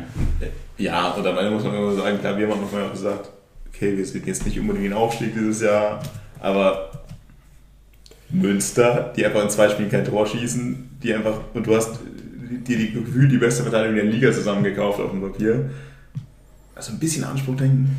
Jetzt sind wir wieder an dem Punkt, auch wo wir in der Folge bei der Saisonvorschau schon waren. Wir waren auch gar nicht mal so positiv gestimmt nach diesem Unterhaching-Spiel und haben gesagt, naja, klar, das ist alles neu zusammengestellt, aber so auch wenn du jetzt nicht die allerhöchste Erwartungshaltung hast, ist hast noch so ein bisschen ist die Erwartungshaltung doch, dass wir schon weiter wären als das, wo wir gerade sind. Das gilt für das Unterhaching-Spiel und das gilt auch definitiv für dieses Münsterspiel. Also wie weit soll ich denn meine Ansprüche runterschrauben, dass ich nicht enttäuscht aus diesem Spiel rausgehe. Ja, und vor allem dann, dann sage ich doch wenigstens, hey, also man, man hat heute gemerkt, dass, dass gerade im Defensivverhalten äh, Abstimmung gar nichts passt und so weiter und daran müssen wir schleunigst arbeiten, irgendwie sowas, dass ich dann sage, okay, hier ähm, und irgendwie das, aber dass, dass, dass du dann sagst, ja, ja, dann, dann, dann kommt der Gegner auf und dann ist es nur noch schwer, oder ist es sehr schwer, so ein Spiel zu halten, dann denke ich mir, das ist, das ist doch die Aufgabe davon. Das ist doch die Aufgabe von, deswegen stehen die elf Spieler auf dem Platz, um dann auch nicht nur bei, wenn alles für dich läuft, dass du dann 2-4-0 führst, sondern auch gegen Widerstände. Münster hat es vorexerziert da lief, da lief gar nichts. Äh, du warst eins noch hinten, ähm, du hattest riesen Chancen, die hast nicht gemacht, du verschießt da noch einen Elfer, hast in der Saison noch gar kein äh, Tor geschossen und dann könnte man schon mal denken, hey du, hey, du kommst ins Überlegen oder denkst, heute gelingt mir gar nichts. Nee, die haben einfach immer weitergemacht und dann sind die Tore gefallen. Ja, und vor allem, um da die Kerbe zu schlagen, das Und dieses 1-1, das war halt so ein, ich pack mir jetzt einfach mal, ich, ich fasse mir jetzt einfach mal den Willen, drehe mich genau das Ding ins Kreuzeck. Wer, also welche manche von den beiden ist diejenige, die einfach nur gegen Frustration anläuft und welche hat das letzte Spiel 4-0 gewonnen? Also ich dachte wirklich, es sind, also, also ich dachte wirklich, es sind in so vielen Aspekten vertauschte Rollen. Also unglaublich. Also ich, ich weiß es gar nicht, aber nicht, vielleicht, vielleicht sollte man echt mal zu Saarbrücken springen, um dann mehr noch irgendwie so über das allgemeine Bild zu reden, sonst, sonst fällt das Saarbrücken-Ding irgendwie raus. Also Rabenschwarzer Kacktage, Haken dran, Münster, what the fuck, einfach. Ähm, äh, äh, Beileid für alle, die da waren. Ja, Fühl dich gestreichelt, Mike. Ähm, Danke. Und dann gegen Saarbrücken kommt wahrscheinlich so das erste, du sagst dann so, so schon, also aus wirklich aus vielen Gründen irgendwie knifflige Spiel. Hast du einen irgendwie recht beschissenen Saisonstart jetzt hingelegt mit drei Punkten aus drei Spielen. Und dann spielst du jetzt irgendwie gegen Gegner, der letztes Jahr echt ganz gut war, aber den du echt denkst, oh, der kann auch dieses Jahr mit Ofen spielen. Und was ich immer schon echt kacke finde, spielst halt gegen drei frische Ex-Spieler, die zwischen motiviert und kennen dich und wir kennen eh nicht gegen Ex-Spieler spielen, halt irgendwie relativ viel mitbringen. Plus Julian Günther Schmidt. Mhm. Zwar sehr weit Ex-Spieler, aber das ist auch immer nicht gut für uns. Oh, heißt, da habe ich auch mit Bauchschmerzen in dieses Spiel rein. Ich, ich würde mal sagen, es war ein komplett anderes Spiel als die davor alle. Wer möchte, möchte einsteigen?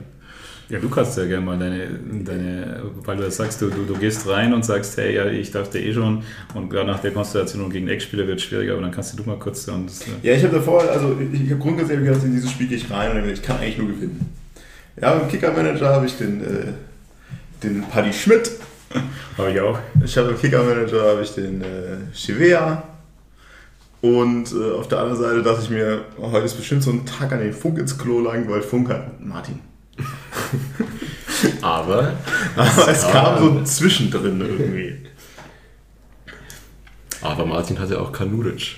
Martin hatte leider auch Kanuric. Der Bruder Bun Kanuric erstes Spiel in der, in der Startelf und hat irgendwie ganz nett gespielt. Also ich, Martin hat zwischendurch aber irgendwann gesagt, wir werden nie wieder ein Spiel von Kanuric in, in unserer Mannschaft, das so erfolgreich war oder so. Ich weiß nicht, ob das genau das bei der Wortlaut war, aber zumindest mal ähm, ja, es war halt darauf bezogen, auf dieses, wir haben das schon öfter irgendwie gehabt, so Debüts von vielversprechenden Spielern. Maxi Beister. Genau, die dann auch äh, irgendwie eine, äh, im besten Fall auch eine gute Schusstechnik irgendwie an den Tag gelegt haben und dann irgendwie das nie wieder abgerufen haben. Also Kanuric ist also, Österreicher und Österreicher sind erstmal gut bei uns. Ja. Also das, das funktioniert. Also Österreicher und FC Ingolstadt, das passt erstmal einfach irgendwie. Außer Thorsten Röcher. das war eher schlecht. Da erinnere ich mich noch an ein so ein Spezialspieler für dich. Aber Kanuric ist erstmal nicht so verkehrt. Ähm, ja, äh, ich weiß nicht, also sollen wir direkt zum 1-0 springen? Ich würde irgendwie schwer, nee, weil da war da eigentlich noch genug Nee, also genug Situationen vorher. Also da musst du schon genau vorher, vorher die Situation noch machen. Und da, was man dann wieder, wo ich jetzt ja doch einiges Negative gesagt habe über Münster, aber wie, wie erwähnt, äh, da ist mir insbesondere diese, diese ähm, zweite Chance von Mause in Erinnerung geblieben, weil genau wie vorher erwähnt, so willst du sehen, Ballgewinn von Lorenz, sofort der Pass in die Tiefe, Lor, ähm, nicht Lorenz, Mause steht alleine vor dem Tor, er, er gibt sich dann auch selber einen sehr, sehr schwierigen Winkel, muss man auch sagen, mit links. Äh, vielleicht wäre es da, oder das wäre wahrscheinlich das Bessere gewesen, dann nochmal auf den äh, rechten zu legen. Und äh, der, aber genau diese Art von Angriffen willst du sehen. Und da, da dachte ich mir, ja, wieso nicht häufiger so? Und äh, du hattest dann äh, natürlich auch noch vorher schon die absolute Großchance von Mause und den musst du eigentlich fast machen, oder zumindest einen von den beiden. Ähm, und das, das war, glaube ich, innerhalb von zwei oder drei Minuten. So, und äh, da merkst du dann halt aber auch, dass, äh, dass dann halt irgendwie dir auch in einigen Situationen selbst halt äh, du noch besser die Chancen verwerten kannst und das dann auch sehr, sehr hilfreich wäre. Aber es wurde ja eben nicht bestraft, sondern du gehst dann auch eins in Führung. Ja, ich wollte gerade sagen, das ist ja im Endeffekt das Moment, es lief anders, weil wir haben ja mit Spielen davor, also sowohl bei, bei Halle als auch Münster, da weiß man ja, okay, wir gehen irgendwie 1-0 so aus dem Nichts in Führung. Beides mal mit so einem Tor. Und da ist ja immer, okay, es geht ja ganz gut los, irgendwie zumindest mal. Wir haben ja ein paar mehr Möglichkeiten. Auch wenn, ähm, das heißt beides mal Mause. Ja. Beides Mause. Im zweiten echt sagen muss, okay, erstmal linke Scheiße, aber jetzt mal nicht der Trainer im Spiegel, dass der den überhaupt stoppt. Hätte ich gar nicht geschlacht. dass es überhaupt schafft, äh, so einen Ball so zu verwerten, überhaupt war ja schon total positiv überrascht. Ähm, aber dann kommen wir vielleicht wieder zurück zu doch irgendwie das Tor fällt dann eher komisch. Ich weiß gar nicht, von wem war Deichmann Flanke? Deichmann, ja. Ziemlich verunglückte Deichmann Flanke, die dann, dann kostet die zwischen Genialität und äh, ich weiß auch sonst nicht, was ich machen soll, den Ball halt quasi mit der Hacke irgendwie wieder zurück in den Fünfer legt. Oder so halb mit der Hacke zurück in den Fünfer legt. Nee, der, der, der, also, man, also er, er, läuft ihn und dann, und dann legt er ihn zurück und vor allem, da muss man sagen, sehr, sehr stark von Kügel gemacht. Ja, ja. Da, da, lässt er natürlich lässt er schön durch und dann fasst er halt in Österreich, Wofür sind sie da? Und, und schweißt das Ding rein. Aber er war nicht außerhalb des Strafraums. Nee, war nicht. Nee. Da war man kurz, wir waren uns nicht sicher, vielleicht nur so, so für alle Hörer, die jetzt verwirrt sind, also ich war uns nicht sicher, ob das Ding, äh, aber das außerhalb des Strafraums nee. reingefallen hat, aber nicht annähernd. Ähm, es war dann doch eher, eher die 12 Meter. Aber mein Gott, also auch das wieder, also vielleicht auch das nochmal, was ich vorher mal meinte bei diesem 1-0 gegen Halle. Ich finde jetzt bei allen drei Toren, bei allen 3-1-0 muss man halt immer positiv sagen, ja, sie machen das irgendwie anders als Ingolstadt früher. Bei dem 1-0 gegen Halle, pennt keiner, alle sind voll dabei gegen dieses Ding. Bei dem 1-0 gegen, gegen Münster, klar, ist das irgendwie glücklich, aber der verlängert den gut und, und hinten drückt ihn halt Mause mit Willen über die Linie. Der steht auch richtig. Und in dem Fall, klar ist die Flanke verunglückt, aber am Ende machen sie irgendwie wieder was Gutes draus, indem Kosti ihn zurücklegt. Kügel super sperrt und der nächste haut ihn rein. Also das ist irgendwie, ich glaube, letztes Jahr wäre keins von den drei Toren gefallen. Klar, du hattest da von mehreren Spielern Handlungsschnelligkeit, die du, die sehr, sehr positiv ja, zu werden ist. Sie sind wach. Also vorne sind sie irgendwie wach. Ja, insgesamt, also sowohl die Tore, die du jetzt erwähnt hast, als auch die Chancen, die wir uns rausgespielt haben, die dann vielleicht nicht zu Toren geführt haben, ist schon, ja, gibt ein bisschen ein besseres Gefühl, dass wir vielleicht doch torgefährlicher sind, als es mindestens das Spiel gegen Aue vermuten hat lassen. Also irgendwie nach dem Spiel gegen Aue hatte ich wirklich Sorge, dass wir diese Saison keine zehn Tore schießen.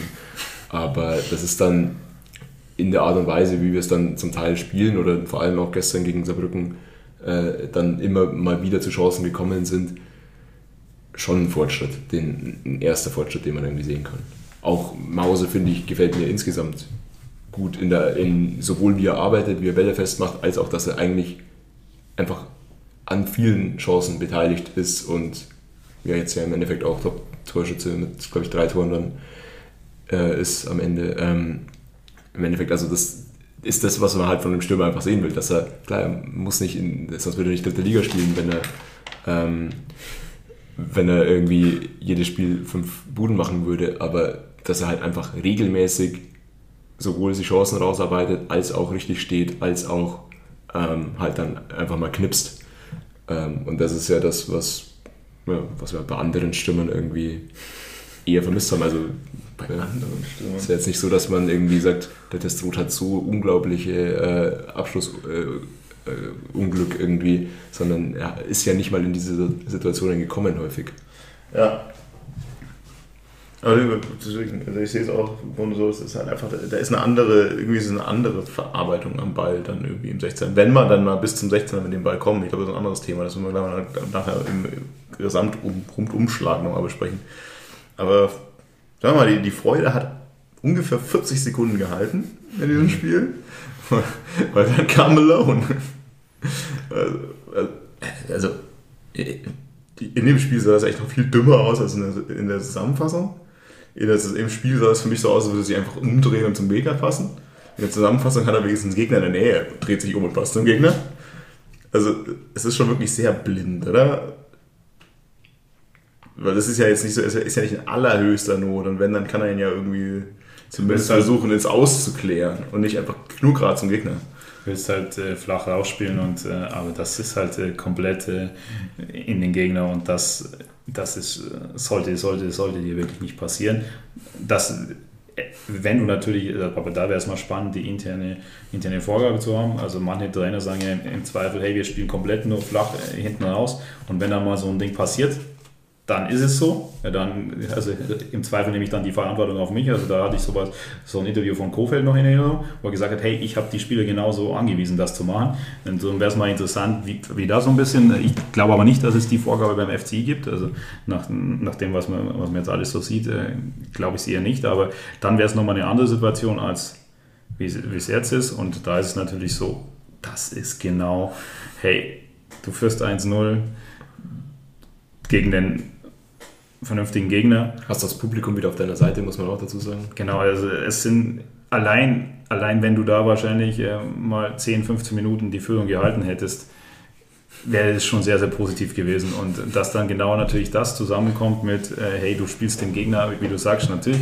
auf jeden Fall unter Gegnerdruck, aber komplett, ähm, komplett den Ball in die Beine. Und es, da musst du dann eigentlich schon sagen, das sollte so ein erfahrener Spieler ähm, bessere Lösungen finden. Dass dir das nicht immer gelingt und dass auch ein Fehler passieren kann, 100% klar.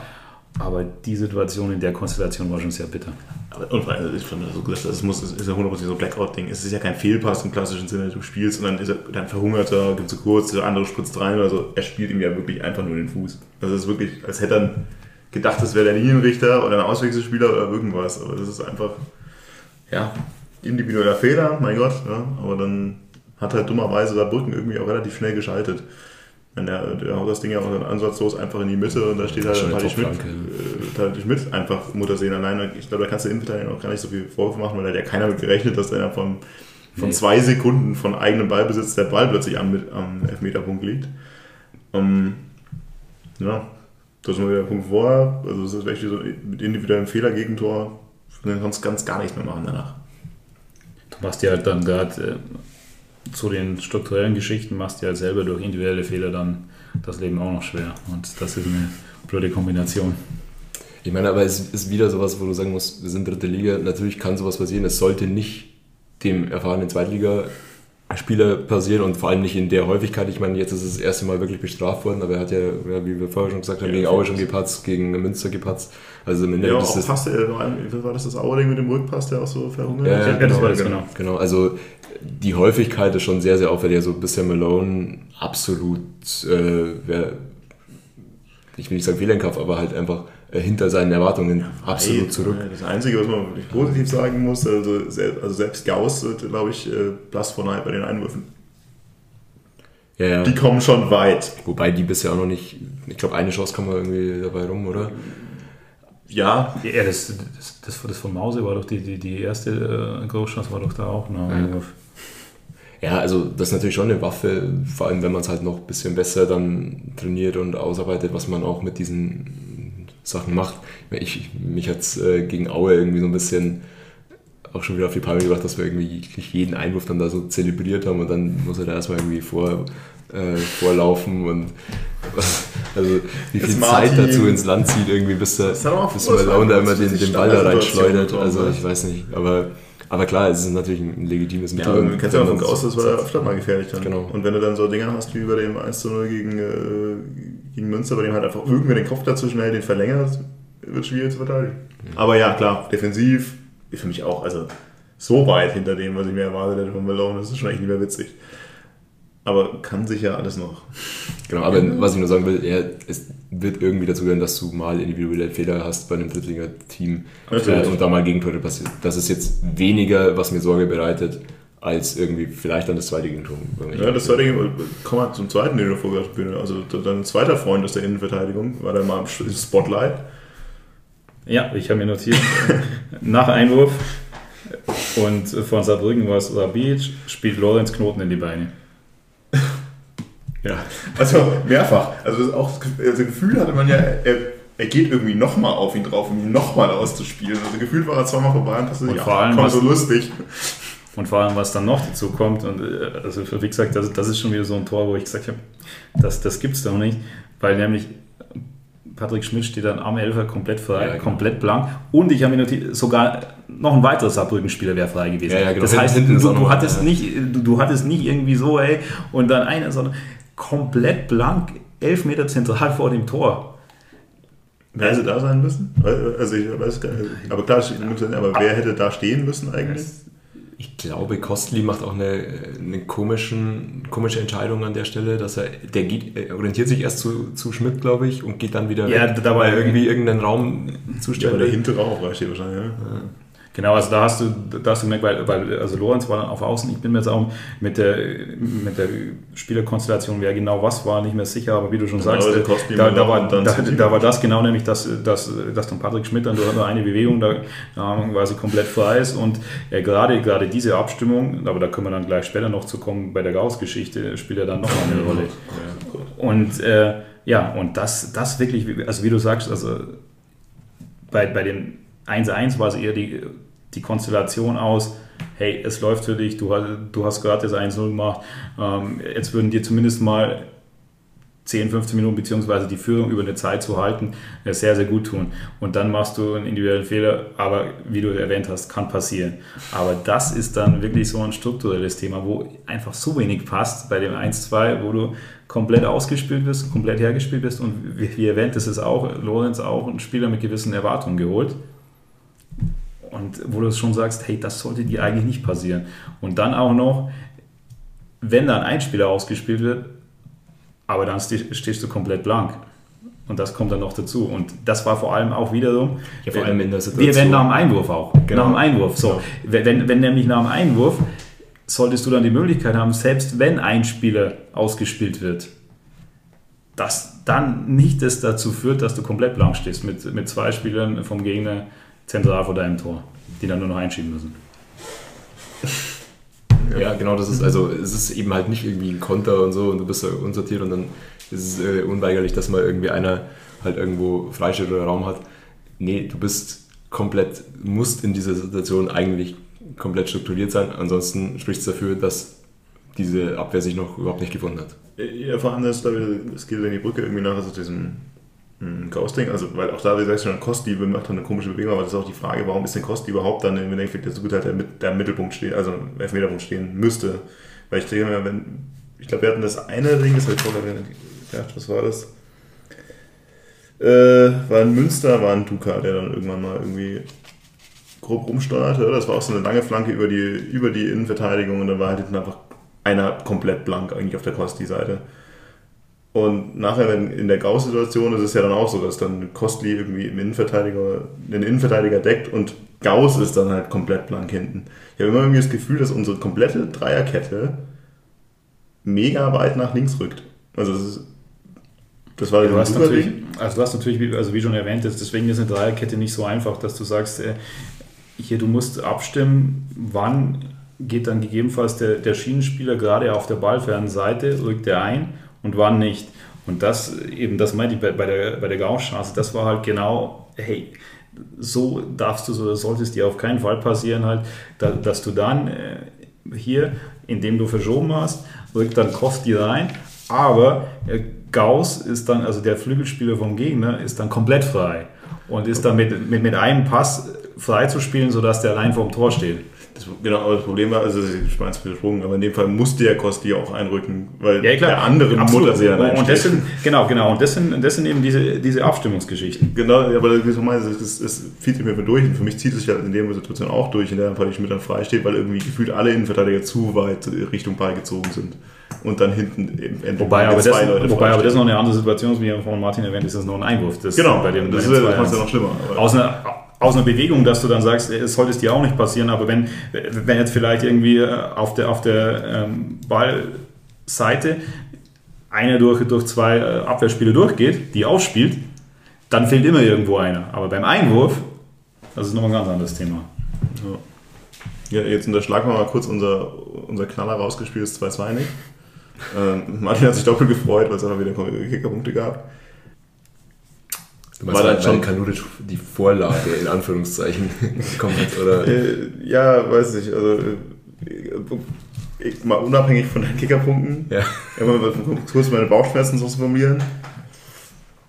Schon viel Zufall bei dem Ding. Na klar war das, ist das jetzt, natürlich ist das ein Stilmittel, zu sagen, ich, ich schlag die Flanke lang und der Torwart muss dann spekulieren, kommt irgendwer mit dem Fuß dazwischen.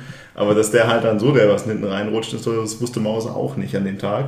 Und das war, glaube ich, schon die einzige, wir haben jetzt irgendwie gesprochen, würde man so ein 2 2 unterschreiben. Ja. Das war halt auch irgendwie die einzige Möglichkeit in diesem plötzlich Spiel noch so richtig für uns passiert ist, oder? Und wenn der da nicht reingeht, passiert gar nicht mehr so viel. Ja, weiß ich, will ich jetzt gar nicht sagen. Deichmann hat dann noch diesen Kopfball und so weiter. Ja, von außen, ja, außen ja, genau. Also klar, der ja, wird auch ein bisschen, auch bisschen überbewertet natürlich. Da ist auch eher unwahrscheinlich, dass da was passiert. Ist schon klar. Also ich finde insgesamt in dem Spiel, musst du jetzt nicht sagen, war Saarbrücken war da besser oder hatte mehr Chancen. Ähm, also insgesamt, klar, dieses 2-2 ist in der Entstehung glücklich, aber es geht auch unterm Strich auf jeden Fall in Ordnung. Und, aber wir haben halt auch gesagt, nach, nach diesem 2-2, naja, würde man eher unterschreiben, jetzt das 2-2 mitzunehmen und zum Glück haben wir es ja auch mitgenommen. Also ich würde ich würd auch sagen, über 90 Minuten hinweg kann man schon sagen, 2-2 geht in Ordnung. Auch Aber natürlich, auch natürlich, weil die ersten 20 Minuten schon eher unsere, unsere uns waren. gehörten. Ne? Weil ich muss wirklich sagen, also zum einen, sehr geil, zum einen ist dieses 2-2, weil passiert halt glücklich und nach dem 2-2, wenn da irgendwer nochmal ein Tor schießt, dann ist es eher Saarbrücken. Einmal holt Funk den, äh, den Fallrückzieher raus, auch nicht verkehrt. Und dann halt dieses Kausknaller, Ja. den Svetinovic dann halt auf der Linie klärt. Also das ist ja auch, wie das vorher gesagt, also zweimal von der Linie klären, einmal auf Meter halten, sind eigentlich, äh, da bist du dreimal von der Schippe gesprungen. Heißt auch in dem Spiel, klar geht 2-2 in Ordnung, aber bist näher am Verlieren als am Gewinnen in dem Spiel.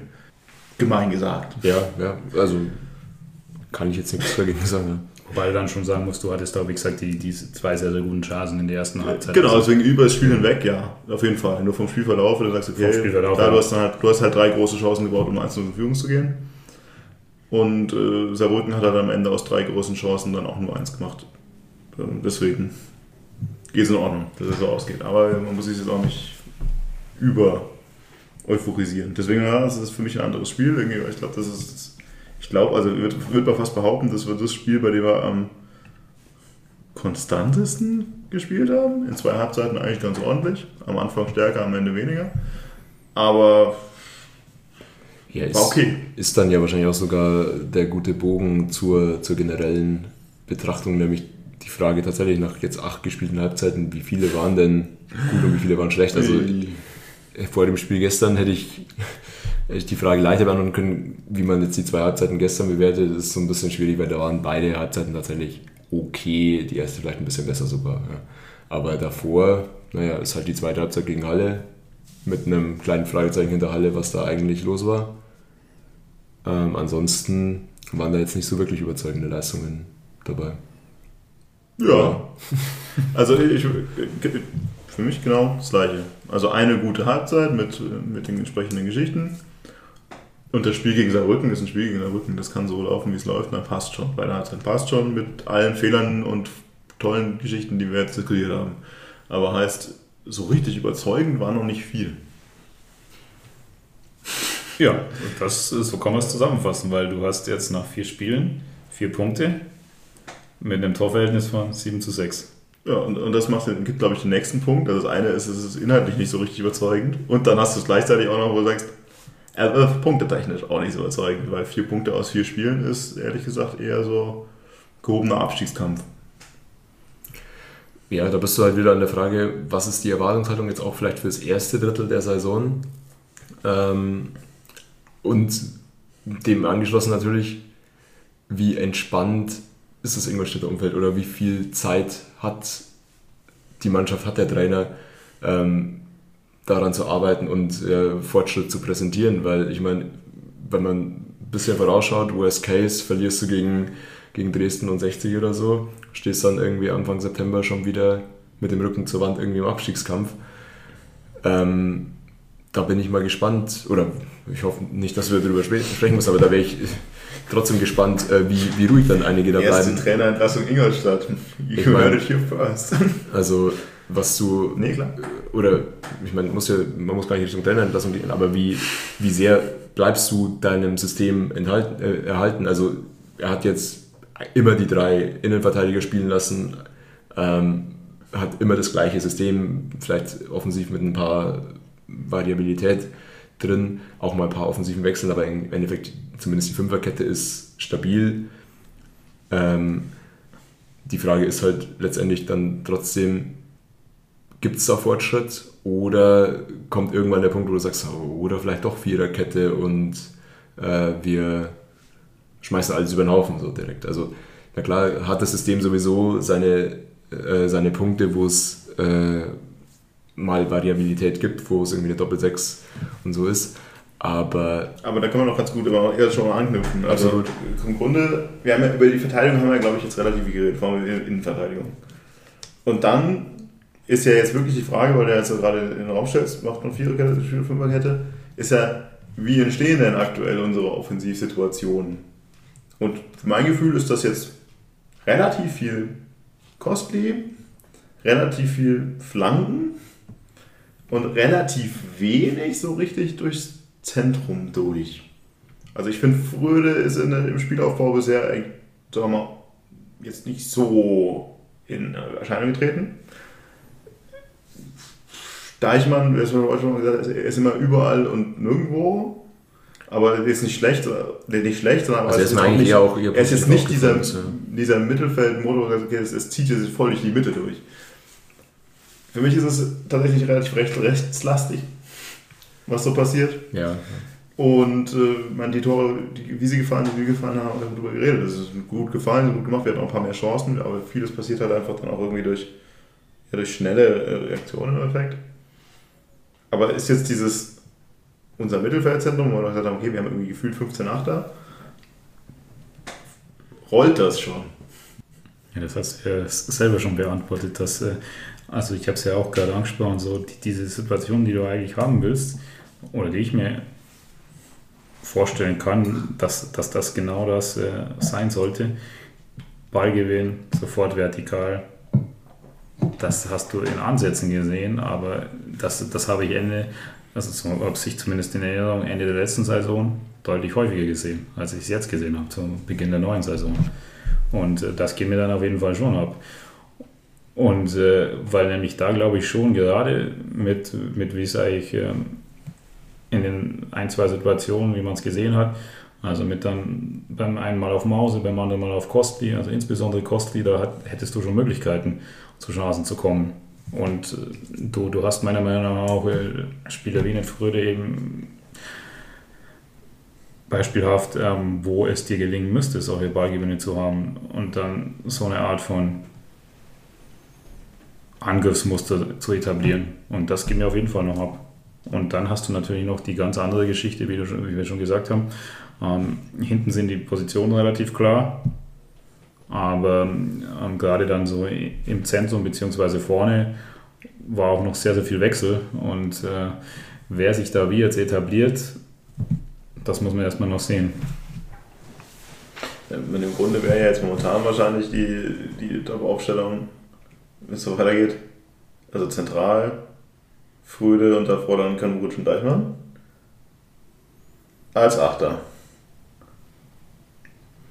So ja, wie es ja gestern im Endeffekt auch Genau, also, so wie es im Endeffekt, und es wäre im Endeffekt jetzt auch so die, die Lösung mit Keidel fällt ja eh noch aus wahrscheinlich, oder? Das ist, glaube ich, noch. Das kann ich genau. Aber grundsätzlich, ja, meine, Ansätze. Also Deichmann finde ich Ansätze, teilweise läuft er auch irgendwie Falschgeld. Ich finde, Kanuric war gestern gut, aber es war wie ein Spiel. Ja, der klassische, ich spiele das erste Mal wegen weg. Ähm, und ja, ansonsten ist für mich tatsächlich echt immer frühe Fragezeichen. Also, wie ich am Anfang gesagt habe, hm, der muss halt das muss halt sitzen, das muss halt passen. Der spielt jetzt weniger viel besser als die, die, der Rest, aber es ist immer zumindest mal unauffällig. Um es positiv zu sagen. Du sprichst jetzt vor allem im Spiel nach vorne. Vor allem im Spiel nach vorne, ja. Also es geht jetzt gerade wirklich um, wie, wie, wie kommen wir nach vorne, also wie kriegen wir den Ball zum 16er? Wir haben vorhin gesagt, okay, wenn wir am 16er sind, dann passiert da relativ viel und das ist eigentlich auch ganz gut. Aber wie kriegen wir überhaupt den Ball dahin? Ja, also ich weiß nicht, ich, ich sehe Deichmann eigentlich positiver, als ihr es bisher äh, eingeschätzt habt. Also ich, mir gefällt er eigentlich ganz gut auch so im, im Spiel Box zu Box und auch äh, im einen oder anderen Pass in die Spitze. Klar, da kann noch viel mehr kommen und es sollte sich nur, nicht nur über Außen fokussieren, aber also so ein paar Situationen sind mir da schon im Kopf, wo das, äh, wo das ganz ordentlich funktioniert hat. Deswegen, Deichmann finde ich jetzt erstmal, ist jetzt auf meiner Positivseite eher bisher. Aber klar, also und ein Fragezeichen muss man immer noch hinter Kopatz stellen, ähm, weil eigentlich, so zumindest von meinem Verständnis her, was er für ein Spielertyp wäre, wäre er genau, ist es genau sein System eigentlich auch, wo er äh, drin aufgehen sollte. Und ja, da schon so früh wieder hinten dran zu sein, ist schon, schon auffällig. Ja. Das ist auch nicht mehr angeschlagen, oder? Einfach wäre eigentlich fit. Genau, also es ist eigentlich wie, wie Testrot. Also ist äh, einfach wahrscheinlich auch ein bisschen Trainingsleistung, vielleicht ein bisschen Einsatz. Und ja, weiß nicht, ob Qualität da auch irgendwie eine Rolle spielt, dass man einfach sagt, wir vertrauen anderen mehr, aber ist schon, also ist jetzt auch nicht nur irgendwie ein einmaliger Denkzettel oder sowas und äh, vor allem nach dem Münsterspiel hätte man ja auch sagen können, dann ändert man deutlich mehr. Ähm, Im Endeffekt war dem ja nicht so. Ja. Ja, grundsätzlich, äh, vielleicht um auch zur Geschichte zurückgekommen. Unser Brücken war jetzt ein bisschen anders, aber ich finde sowohl Aue als auch vor allem Halle erste Halbzeit und das ganze Münsterspiel, ich wüsste nicht so viel, was irgendwie über zentral funktioniert hätte. Das ist, das ist halt, was ich mir bedenke. Also klar, das ganze Rückspiel lief so ein bisschen anders. Ich glaube, da fand man, hat man irgendwie mehr Präsenz in der Mitte. Aber grundsätzlich bei allen drei anderen, das ist da, das ist soft der Motor irgendwie immer in der, in im Mittelfeld ab. Ich glaube, das ist tatsächlich gegen Halle hat es ja auch irgendwie stark gezeigt, nachdem dann irgendwie Keidel raus ist und Belemi rein, dass das irgendwie ein anderer Zug war. Ich meine, da war dann die Geschwindigkeit, dass es auch wieder mit langen Bällen angeht. Wir machen ja jetzt auch wieder Diagonalbälle gerne mal, öfter mal, die Geschichten. Und das kann ja auch alles funktionieren, aber ich glaube, das ist irgendwie ausrechenbar. Also, dann doppel ich halt den Kostli. Ja, klar. Ja, also, gucken wir mal. sich darauf zu versteifen, dass Kostli regelt schon und, äh, und so weiter, das sollte es wirklich nicht sein. Und ich meine, vor allem, wir haben oft genug hier im Podcast darüber geredet, äh, wie das Flankenmittel sein können, aber du auch nicht ums, äh, ums Verrecken jetzt irgendwie nur die Flanken da reinbringen sollst. Und das ist schon immer noch was, was wir auch immer noch negativ auffällt. Teilweise werden da Flanken einfach reingeschlagen und es wird gar nicht geschaut, ob da irgendeiner drin ist. Und Überraschung, es war auch keiner in der Mitte. So. Also, naja. Ja. ja, vor allem hast du dann auch nicht mehr jetzt unbedingt die T-Spieler, wo du sagst, hey, äh, die, sind, die sind absolut die Kopfballspieler. Dass du dann, ähm, was du ja früher schon mal hattest und so weiter, oder wo es klar war, sage ich mal, wo man da, ich, ich erinnere mich an die, Ja, an die berühmte Kutschke-Diskussion unter anderem. Ja, das ist sicherlich ein Kopfballspieler. Und deswegen, deswegen wird es auf jeden Fall, also um, um das ein bisschen auch, äh, ja, wie vorher erwähnt, zusammenzufassen, für mich, ähm, gerade wie Martin auch schon gesagt hat, gegen jetzt wirklich Top-Gegner, ähm, bin, bin ich sehr, sehr gespannt, wie dann das ablaufen wird. Und ähm, für mich steht auch immer noch äh, an der offensiven Idee, ins letzte Drittel den Ball zu bringen, ein großes Fragezeichen. Man hat Ansätze gesehen, und, aber das, das FCI Saarbrücken wäre jetzt wieder für mich so ein Thema wie nach Halle. Man hat einiges, einige Ansätze gesehen und jetzt die große Frage, bringt man das in die nächsten Spiele oder kommt dann wieder so sowas wie Münster? Ja, oder bringst du halt die negativen Aspekte mit ins nächste Spiel. Ne? Das ist halt, gab ja beides in dem Saarbrücken-Spiel. Ich möchte eine, eine positive Erwähnung tatsächlich noch geben. Funk ist natürlich deutlich besser irgendwie als letztes Jahr. Wobei, also kurz sagen dass, dass er unsere unglaublich stabilen Innenverteidigung schon auch manchmal in, in Pressing-Situationen unnötige Kurzpässe irgendwie in die Füße spielt. Ja, nochmal erwähnen, er macht es nicht besser. Er schüttet ein bisschen Öl in diese Innenverteidigung. Und äh, Guevara ist für mich weiterhin die Regensburger Wurst, die irgendwie in der Vorbereitung war. Ist jetzt auch noch nicht irgendwie, finde ich immer noch nicht so geil. Deswegen letzte Frage. Du hast vorher gesagt, ich glaube Transferfenster ist jetzt noch fünf Tage offen, vier Tage offen. Machen wir noch irgendwas? Es sieht irgendwie, also gefühlt ist da sehr wenig Bewegung seit mehreren Wochen. Also der, wir haben jetzt schon mal gesagt, der Kader stand sehr früh. Ähm, dann war natürlich der laute Schrei nach dem Stürmer. Der Ähm, plötzlich da stand und keiner dachte irgendwie, ja, noch was. also die Hoffnung, glaube ich, ist schon noch da. So, so, so ein Spieler wie Beck oder Ecker da jetzt damals äh, Ja. so irgendwie aus dem Hut zaubern, den man irgendwie gar nicht auf dem Schirm hat. Zumal ja auch gesagt wurde, wir machen nur was, wenn wir wirklich voll davon überzeugt sind und so weiter. Also dieses, wir machen jetzt nichts mehr großartig für die Breite, sondern wenn dann wirklich ja, jemand, der uns in, in der Stammelf weiterhilft. Die Frage wäre jetzt wirklich genau die, also wo wäre es denn? Also Mittelfeld ist, über, ist ziemlich stark besetzt, Innenverteidigung haben wir schon so viele geholt. Es kann eigentlich ja fast nur ein Linksverteidiger sein, theoretisch, aber das wäre ja eben nicht der für die Startelf, sondern das wäre dann eher der für die Breite. Und Stürmer wäre komisch, wenn du jetzt den, den Klügel holst und der gut angefangen hat, also den Klügel in den Profikader ziehst und gut angefangen hat, könnte es ja nur sein, Last-Minute-Verkauf von Trestroth und du holst den anderen. Weil noch einen Stürmer da hinsetzen, weiß nicht. Ja, also wenn du weggehst oder einfach nur auf Kaderpositionen irgendwie schaust, dann ist das schon ein vollständiger Kader. Ja. Also ich weiß nicht, wie viel ein einzelner Spieler dann daran Also wenn, dann, ausmacht. Aber also wenn du jetzt wirklich nicht mehr mit Testo, Testo planst, äh, beziehungsweise sagst, hey, das geht so weiter, wie es aktuell aussieht, dann wäre es natürlich, wo ich sage, hey, Offensive wäre es schon noch sehr, sehr sinnvoll, einen Transfer zu machen, weil gerade, ja, du hast die jetzt nominell besetzt und die Spieler zeigen auch Anzeichen, wie du es gerade erwähnt hast, aber mit Mause, mit Beleme, mit Kügel, das sind alles Spieler, die aus unteren Ligen kommen.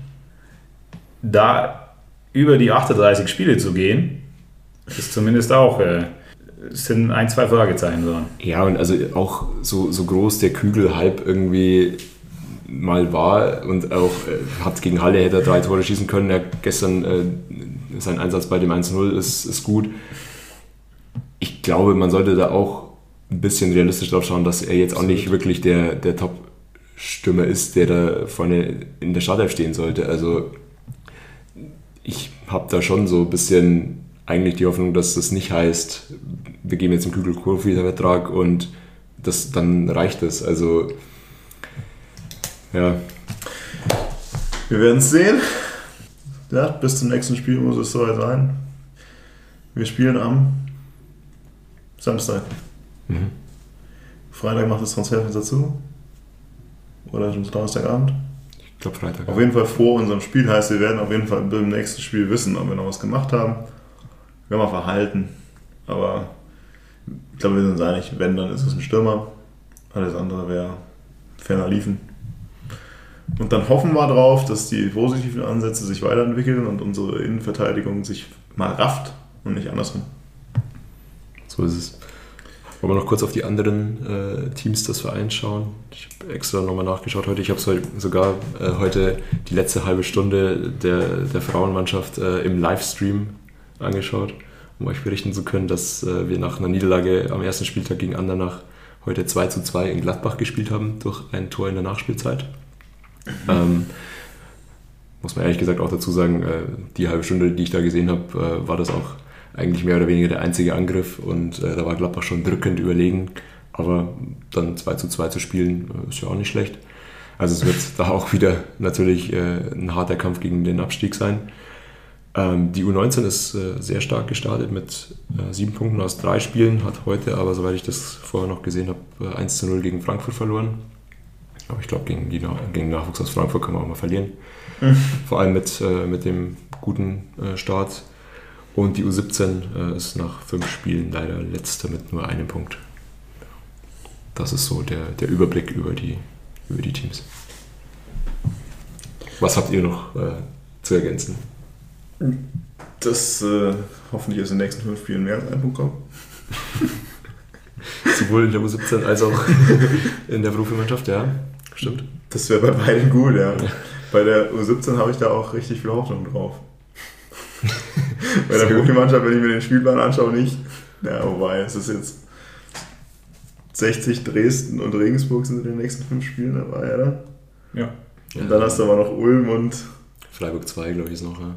Ja, Freiburg 2 ist, genau, ja. Freiburg 2, aber Sonntagsspiel, wenn die Profis Samstag spielen, oh, immer, immer knifflig. also insofern, naja, wir wollen nicht alles schwarz reden. Das spielt dann Röhl wieder und macht 2, Freiburg 2. Na gut, Leute, ähm, wir belassen es jetzt, glaube ich, einfach mal dabei. Schauen, was die Zeit bringt. Mit kühlem Kopf werden wir äh, demnächst mal wieder auf die Ergebnisse schauen und hoffentlich einfach nur sehen, ach gut, passt. Und nicht alles scheiße, wie unser Ex-Trainer sagen würde kühle, kühler Kopf und kühles Battlemark-Bier. Insofern. Insofern, schönen Abend. Wenn ihr das hier hört, ist der Battlemark gleich schon vorbei. Aber ich hoffe, ihr hattet Spaß. Servus, Schanze. Servus. Servus.